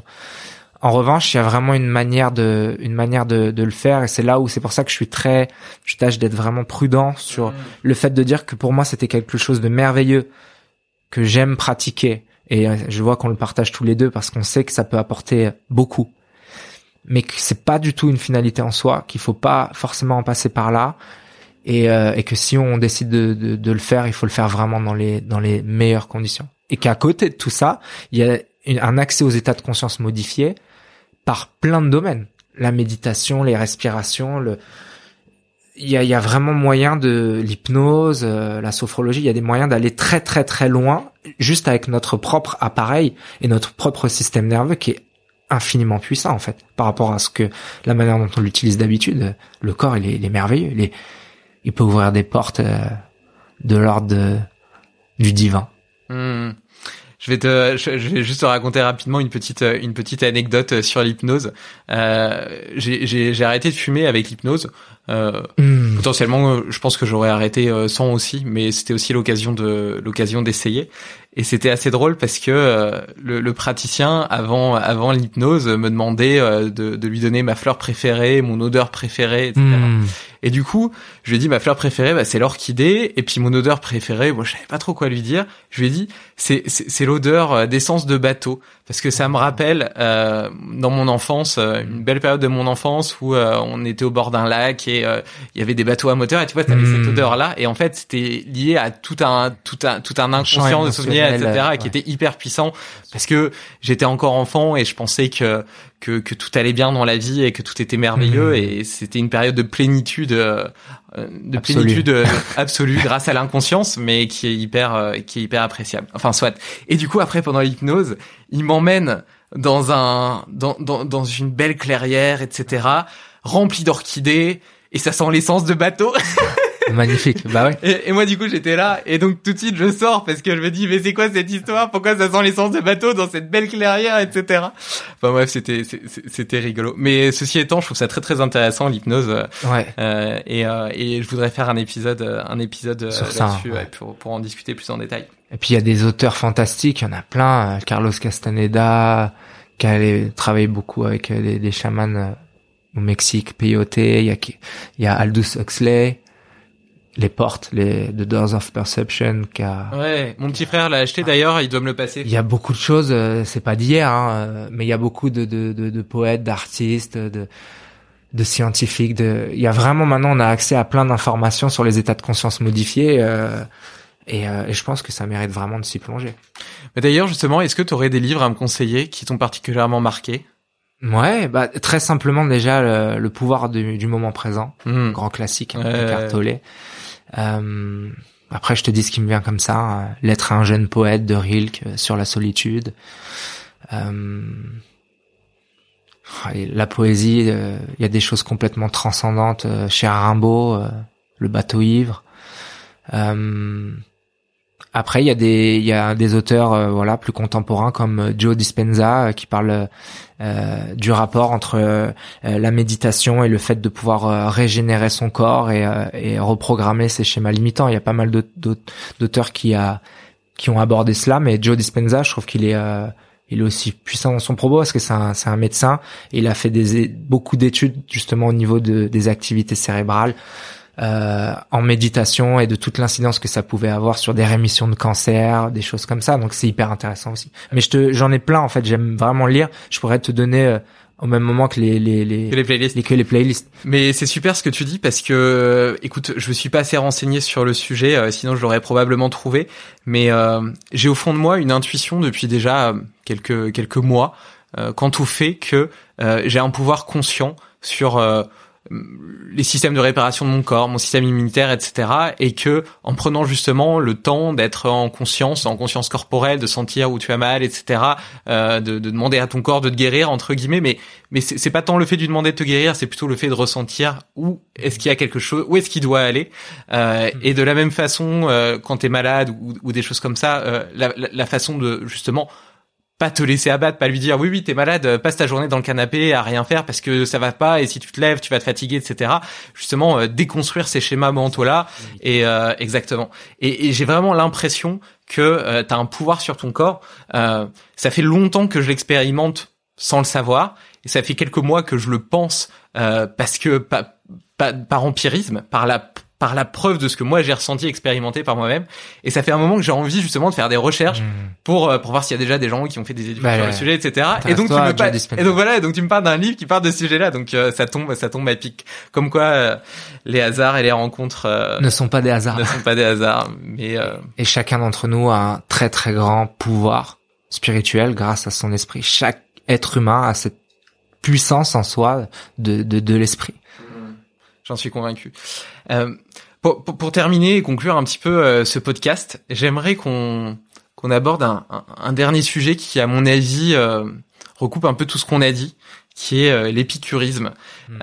parce que grande et belle doctrine. Oui, mais quand on t'écoute, tu vois, on a l'impression que tu es la quintessence de la jouissance de la vie, que tu essaies de magnifier ton expérience sur Terre. Hmm. Et pour autant, on peut considérer que tu fais attention à ton alimentation, parce que mmh. tu as dit et que tu as une, rigueur importante, etc., parce que tu es un athlète de haut niveau. Euh, ce qui pourrait être perçu par des personnes extérieures, peut-être qui ont moins réfléchi, mais c'est un autre sujet, euh, comme euh, comme l'inverse de l'épicurisme, parce que tu vas peut-être pas euh, boire, euh, te prendre une cuite euh, tous les soirs. Tu vas peut-être pas manger de pizza parce que tu respectes ton corps et t'as pas envie euh, de, de nourrir avec de la merde. Tu vas peut-être pas aller à McDo, etc. Tu vas peut-être pas aller t'asseoir tous les soirs au soleil avec tes potes à boire une bière au coin d'un café. Et pour autant, toi, tu as une autre vision de, de l'épicurisme, enfin si je me trompe pas. C'est très intéressant ce que tu dis. Mais fini, excuse-moi. Non, non, mais, vas-y, vas-y. Euh, justement, je, je, je, te tends la perche pour te laisser rebondir et me partager ta pensée. Bah, merci, très, euh, très belle. comme tu l'as déjà attrapé, euh, continue. On parle souvent, on parlait souvent de l'épicurisme. Et dit ouais, je suis un grand épicurien. Euh, voilà, je, je, je, je, passe, par exemple, d'une femme à l'autre et je bois beaucoup et je. Ok, d'accord. Et, et sans aucun jugement, en fait, j'ai voulu essayer de comprendre qu'est-ce qu'était vraiment la doctrine d'Épicure. Et c'est pour ça qu'au début de la notre conversation, euh, on a très, euh, enfin voilà, quelques mots, je crois que je te disais que j'aimais, euh, enfin j'étais très intéressé par la philosophie. Donc j'ai étudié un peu Épicure. J'ai voulu comprendre sa doctrine parce qu'on parle de l'épicurisme comme c'est quelque chose de très présent, mais comme du platonisme, etc. Et en fait, on a vraiment ou ou de, du cartésianisme. En fait, on n'a que le mot mais on connaît pas la doctrine derrière. Et, et, pour le coup, je pourrais dire que je suis assez profondément épicurien si on se base sur euh, vraiment ce qu'Épicure prônait comme une se rapprocher de d'une forme de sagesse, d'une forme d'élévation de soi avec les plaisirs du corps, mais justement, il y avait vraiment le fait de prendre grandement soin de son corps, le sport était présent, le fait de bien se nourrir était présent, le rapport à la nature, au respect de la nature et aux animaux était ultra présent et il y a une mauvaise interprétation parfois de par exemple des des plaisirs de la chair qui sont aussi un moyen de, de s'élever de manière spirituelle. Quand on quand on fait l'amour avec quelqu'un au sens vraiment faire l'amour, il y a des libérations d'énergie énormes. On en parle dans le Kundalini, dans le tantrisme, qui sont encore des états de conscience modifiés euh, voilà, infiniment puissant. Et, euh, et Épicure, il avait aussi cette, il y avait vraiment un, un respect quant à la manière de de lier son corps à l'autre. Donc en fait, il y, a, aussi une mauvaise interprétation de, du côté épicurien. Et, euh, et pour le coup, je dirais que j'adhère pas à la doctrine épicurienne, mais dans l'étude que j'en ai faite, finalement, euh, j'ai un chemin euh, assez assez épicurien pour le coup. Hmm et aussi un détachement. Il y a une forme d'ascétisme, de minimalisme aussi dans la doctrine d'Épicure. Hmm. Ouais, c'est marrant parce que tu vois, il y a il y a des gens, euh, des amis euh, qui me connaissent, etc. Il y en a certains qui pourraient peut-être euh, être impressionnés ou envieux, et puis d'autres qui faut lire Épicure, qui au contraire se disent que c'est austère, fatigant de hmm. faire attention à ce qu'on mange, etc. Alors que moi. Personnellement, je le vis pas du tout comme ça. Mm. J'ai l'impression de, à chaque fois que je me fais un plat que je mange, j'ai l'impression que je fais un cadeau à mon ben, corps, mais à mon esprit aussi. Tu le Il est rempli de couleurs, etc. Et moi, je suis heureux, ça me fait du bien, ça me fait du plaisir. Et à l'inverse, quand je mange, euh, ça m'arrivera euh, jamais, mais bon, si, si ça, si je mange un truc euh, industriel dégueulasse, etc. À l'inverse, ben, bien sûr. Ça, me donne pas de plaisir. J'ai l'impression de me faire du mal, tu vois. Et, et c'est peut-être très dichotomique, très, très, voilà, mais, mais, et voilà. Et donc du coup, mm. il, il me prête des pensées, une difficulté, euh, une un, une difficulté à, à, faire des choix comme ça, comme si, euh, comme si euh, je faisais. Tu vois, j'en ai un par exemple qui m'a sorti, ouais, tu fais ça, etc. pour vivre plus vieux. Euh, et mais de toute façon, regarde, moi je connais un mec à 40 ans, il a eu un cancer alors qu'il mangeait bio et qu'il faisait du sport. Mais c'est pas ça la question. La question au fond, c'est que moi, c'est dans l'instant que ça se passe. Oui, j'ai beaucoup plus de bonheur et c'est ça qu'ils n'arrivent pas à comprendre. J'ai beaucoup plus de bonheur à me faire du bien que à me faire du mal. Et tu sais, c'est comme c'est comme, je dirais, tous ces sujets qu'on a pu aborder aujourd'hui, c'est vraiment une question de conscience et d'éducation, au sens où je serais quasiment prêt à, à, à, parier que pour un grand nombre de personnes, si on leur donnait l'occasion d'avoir vraiment une expérience de bien manger pendant un certain moment, de réussir à prendre le temps de méditer, de de, de, de pousser son corps peut-être dans certains efforts physiques ou dans des grandes marches ou dans des moments d'isolement dans la nature et de jouir un peu aussi de, de cette sensation d'avoir une un cadre de vie euh, qui, qui, permet d'avoir une, une, grosse vibration en soi parce que clairement on augmente nos, nos énergies internes quand on quand on fait toutes ces choses là et le bien-être qui en ressort quand t'aimes la vie en fait t'adores cette sensation. C'est c'est encore plus agréable que de se prendre une cuite et de bien rigoler et de se retrouver complètement défoncé le lendemain et, encore je dirais même que quand t'as un corps sain tu peux d'autant plus te prendre une bonne cuite parce que tu récupéreras mieux et il y a encore un équilibre. C'est pas, ça veut pas dire qu'il faut bannir parfois les excès et ces choses-là, mais c'est, vraiment ouais un, un, équilibre entre tout. Et si tu as un bon fond, bah ça te permet encore plus de temps en temps de, lâcher les chiens et et, euh, et de faire euh, et de faire un peu euh, un peu des, conneries entre guillemets avec son corps parce que finalement la base est saine. Mais c'est quand tu rentres dans un processus un peu de de non-respect du corps, bah, on, en revient au même, au même principe. Qui veut aller loin ménage sa monture. Donc, il euh, y, a, y, a, y, a, une manière de respecter aussi ce temple. Le, le corps, c'est le temple de l'âme. Mm. On peut pas lui, on peut pas tirer tout le temps sur la corde sans, bah, sans qu'un moment à la broche, ça nous tombe sur la tête, quoi. Oui, et puis en plus, on va y habiter a priori bah, pour toute notre vie. Parce que c'est marrant quand t'as 30 ans de dire ça. Mais quand au bout d'un moment ton corps il est vraiment usé et que tu payes vraiment le fait de pas l'avoir respecté, on n'en est pas encore là dans nos générations d'âge, mais c'est quand même beaucoup moins drôle, quoi. Oui, bah mon père est mort d'une cirrhose du foie, donc je vois un peu à quoi ça peut ressembler. Et, euh, et d'un point de vue, euh, t'as dit un truc que je trouve vachement intéressant, c'est par rapport à l'énergie. Mm. Euh, justement, tu vois, le fait euh, justement de bien dormir, de faire du sport, de bien manger, etc., bah de méditer. Enfin, je fais tout un tas de petites choses, de petits hacks comme j'aime les appeler, euh, même s'ils ont une dimension peut-être moins euh, naturelle, mais au final, c'est juste du marketing. Ce mm. qui est important, c'est c'est ce que tu fais au fond. Et eh ben j'ai l'impression d'être doté d'une énergie beaucoup plus forte et de pouvoir vivre beaucoup plus intensément chaque seconde de ma vie. Et je me souviens, c'est ce que j'expliquais à mon petit frère par rapport aux soirées où je lui disais, euh, on a 7 ans de différence d'âge. Et donc euh, lui, il avait eu l'image de moi quand j'avais 18, 19, 20 ans où je faisais beaucoup la fête, beaucoup trop, euh, même jusque peut-être 23, 23, 24 ans, j'ai fait beaucoup, beaucoup, beaucoup, beaucoup, beaucoup, beaucoup trop la fête. C'est bien, c'est génial. Oui, oui, oui, oui, mais bon, enfin, je veux dire, j'ai tiré sur beaucoup de cordes, mm. pas mal. et, et, et lui, quand il a eu l'âge de la faire avec moi, et eh ben j'avais plus envie de la faire. Mm. Et il a toujours un peu, il m'a toujours un peu idolâtré. Il a toujours eu envie de partager ça avec moi, en arrivant trop tard après la bataille. Mm. C'était une source de frustration pour lui. Et mais je lui ai expliqué, bon, ça n'empêche que de temps en temps, je faisais quand même la fête avec lui rassure-toi. Euh, je sais quand même trouver l'équilibre et, voilà. Mais je lui ai expliqué que pour moi, euh, le fait euh, de boire le plus possible, etc., c'était plus, c'était plus un plaisir, c'était plus un aliment avec moi. Et puis surtout, j'avais pas envie le lendemain de perdre ma journée. Elle était trop précieuse. J'ai trop de belles choses à faire dans ma journée pour vouloir la perdre. Surtout quand tu vois, quand c'est parce que tu es en festival, par exemple, tu passes un super moment, t'es transcendé par le moment, etc. Ok, mais parfois, tu vois, c'était juste en rajouter pour en rajouter. T'as plus soif, t'es même, enfin, t'as plus envie de boire plus, t'es déjà complètement éclaté, t'as pas besoin de plus, tu vois. Il y a plus rien d'intéressant qui sort, et pour autant t'en rajoutes parce que, mm. je sais pas, euh, t'es grisé par le truc, et, et voilà. Et donc là, c'est là, c'est à ce moment-là de la soirée où tu fais un château de cartes, tu vois. Mm. Euh, mais c'est certainement en en passant par là parce que euh, on a tous fait beaucoup d'erreurs, c'est ce qui nous, même pas d'erreurs, on a tous fait beaucoup d'expériences qui nous ont permis, euh, parfois en nous, en nous trompant, d'apprendre. Hmm. Peut-être que pour l'humain, euh, il y, a, y, a, ce, il y a vraiment ce côté enfantin, je dirais, à, à, à, se planter, à tomber, parce que c'est vraiment lors de, de, de, ces moments-là qu'on apprend, quoi. Ah, clair. Quand on a vu que, bah ouais, je suis vraiment pas bien en fait quand quand je me mets dans cet état-là et je gâche la journée du lendemain, mais faut l'avoir expérimenté pour Mmh. bah pour après sans encore une fois sans sans dissocier et puis tâcher d'aller vers quelque chose qui nous apporte plus de, de joie et d'évolution. Et quand tu regardes, on recadre encore une fois avec les enfants.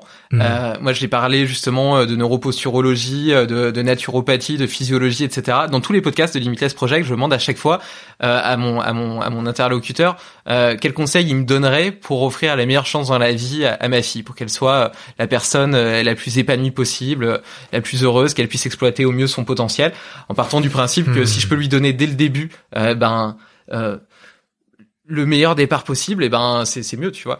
Et euh, et, euh, et donc euh, et quelque chose qui est revenu souvent, c'est laisse-la faire des erreurs. Mais clairement. Laisse-lui Ouais. si, si elle sait pas marcher, Ouais. euh, et ben laisse-la galérer, lui donne pas un trotteur, etc. Il Mm. faut qu'elle passe par tous ces réflexes Ouais. archaïques, etc. Complètement. pour apprendre Bravo. pour apprendre à devenir euh, à devenir quelqu'un, etc. Et tu vois. Et au final, Ouais. l'envie de voir ton enfant marcher, Mais le oui. fait de l'aider, etc., ça répond simplement aux besoins du parent, Ouais. pas du tout de l'enfant. Oui. L'enfant, il en a pas besoin. Ouais. C'est toi qui as envie pour toi, pour ton, pour ton ego. C'est un des gros problèmes de, Et, euh, et euh, l'éducation d'ailleurs. bah ouais, non, c'est clair. Et en fait, quand tu regardes après, si tu vas un petit peu plus loin, tout au long de la vie, on brime l'erreur. On essaie de faire en sorte Alors de jamais en faut se avoir. casser la gueule On, on essaie- comprendre. Et ouais. Et et, euh, et d'ailleurs en France, d'autant plus. Bon, euh, après, j'ai- j'aime pas trop segmenter comme ça par pays, etc. Mais je trouve qu'on a clairement pas une mentalité euh, très tournée sur sur le vertu de l'échec, sur les vertus de l'échec. Tu vois, un investisseur, par exemple, il va plutôt investir dans ta boîte si tu t'en as pas planté une avant, tandis qu'aux États-Unis, si t'en as pas planté une avant, euh, ça sera justement la raison pour laquelle il investira pas, quoi. Donc il y a quand même une différence. Après, je dis pas que les États-Unis c'est mieux. hein. Il y, a, plein de choses moins bien, etc. On trouve que l'herbe est toujours plus verte ailleurs, alors qu'en réalité, on voit toujours qu'une petite partie que qu'une petite partie du, du- de la chose et en plus sous notre prisme de Français vivant en France donc j'ai bien conscience euh, de tout ça mais simplement je voulais dire que je pense que justement l'échec le fait de se tromper euh, c'est quelque chose d'important et en même temps en tant que parent c'est difficile de laisser quelqu'un que t'aimes faire ses erreurs. Tu vois, je vois avec mon frère, par exemple, je disais qu'on avait 7 ans de différence. Parfois, je, ma- maintenant, je, maintenant, il, il est plus vieux et, euh, et on, a- on discute beaucoup ensemble et je trouve qu'il est dans une voie euh, géniale, qu'il a réfléchi euh, beaucoup plus rapidement. Euh, euh, il a avancé beaucoup plus vite sur son chemin de vie, bah peut-être parce que justement, ta transmission oui, parce que je suis plus vieux, etc. Mais mais pendant tout un temps, tu vois, je le voyais faire certaines erreurs et, et c'est difficile, tu vois, en tant que quand tu aimes quelqu'un, de le laisser les faire. Et je sais que pour ma fille, ça sera pareil. Je vais avoir du mal à la laisser les faire, mais en même temps, comme tu le dis très bien, elles sont indispensables à l'apprentissage.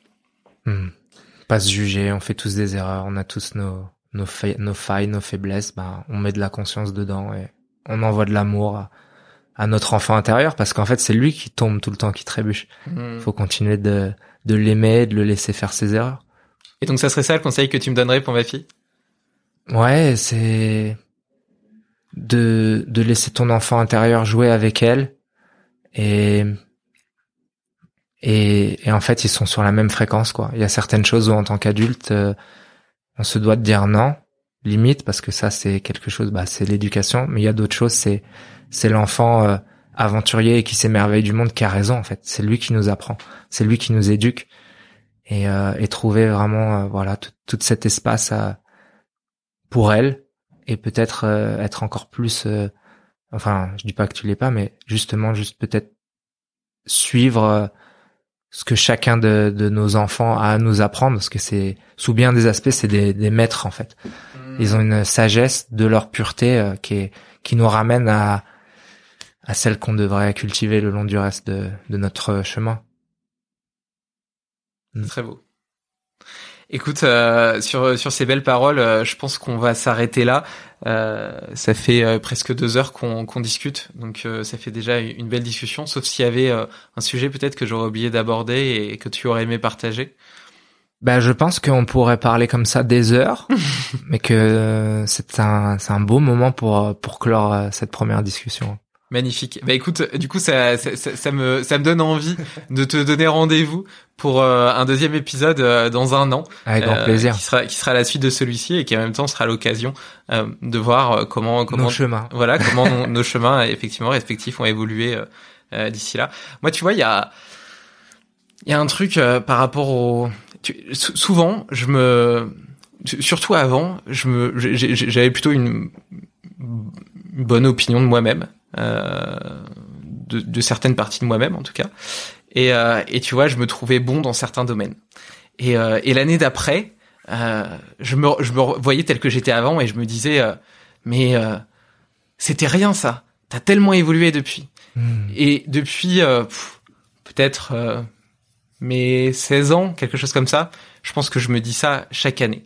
Chaque année, j'ai l'impression d'avoir beaucoup évolué sur certaines choses. Et chaque année, l'année d'après, je me dis, mais t'étais encore nulle part et euh, t'as encore tellement évolué cette année. Et je dis pas ça du tout pour m'encenser et m'envoyer des fleurs. C'est pas dans ce sens-là que je le dis. C'est plutôt dans le sens que j'espère pouvoir me dire jusqu'à la fin de mes jours, l'année dernière, j'étais qu'un petit con. J'espère que jusqu'à la fin de ma vie, je pourrais me dire ça parce que ça voudra dire que chaque année, j'ai continué à progresser, à évoluer par rapport à moi-même.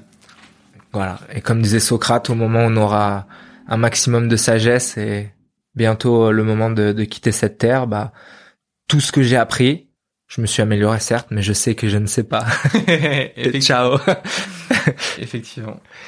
Ouais. Bon, écoute, merci, euh, merci Steve. Euh, merci à toi, David. Et puis euh, je mettrai, je mettrai du coup les, les petites ressources que tu me donneras euh, dans l'article okay. lié à cet épisode. Donc ceux que ça intéresse pourront pourront aller les, les découvrir, euh, notamment les, les livres et, et, les playlists. Avec joie. Allez, à bientôt. À bientôt. Ciao. Bravo, tu as écouté cet épisode jusqu'au bout.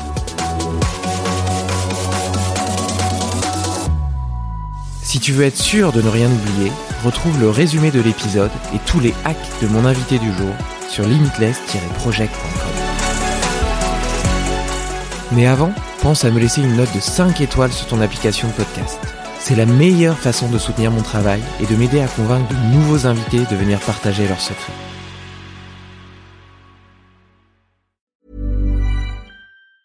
As a person with a very deep voice, I'm hired all the time for advertising campaigns. But a deep voice doesn't sell B2B, and advertising on the wrong platform doesn't sell B2B either. That's why if you're a B2B marketer, you should use LinkedIn ads. LinkedIn has the targeting capabilities to help you reach the world's largest professional audience.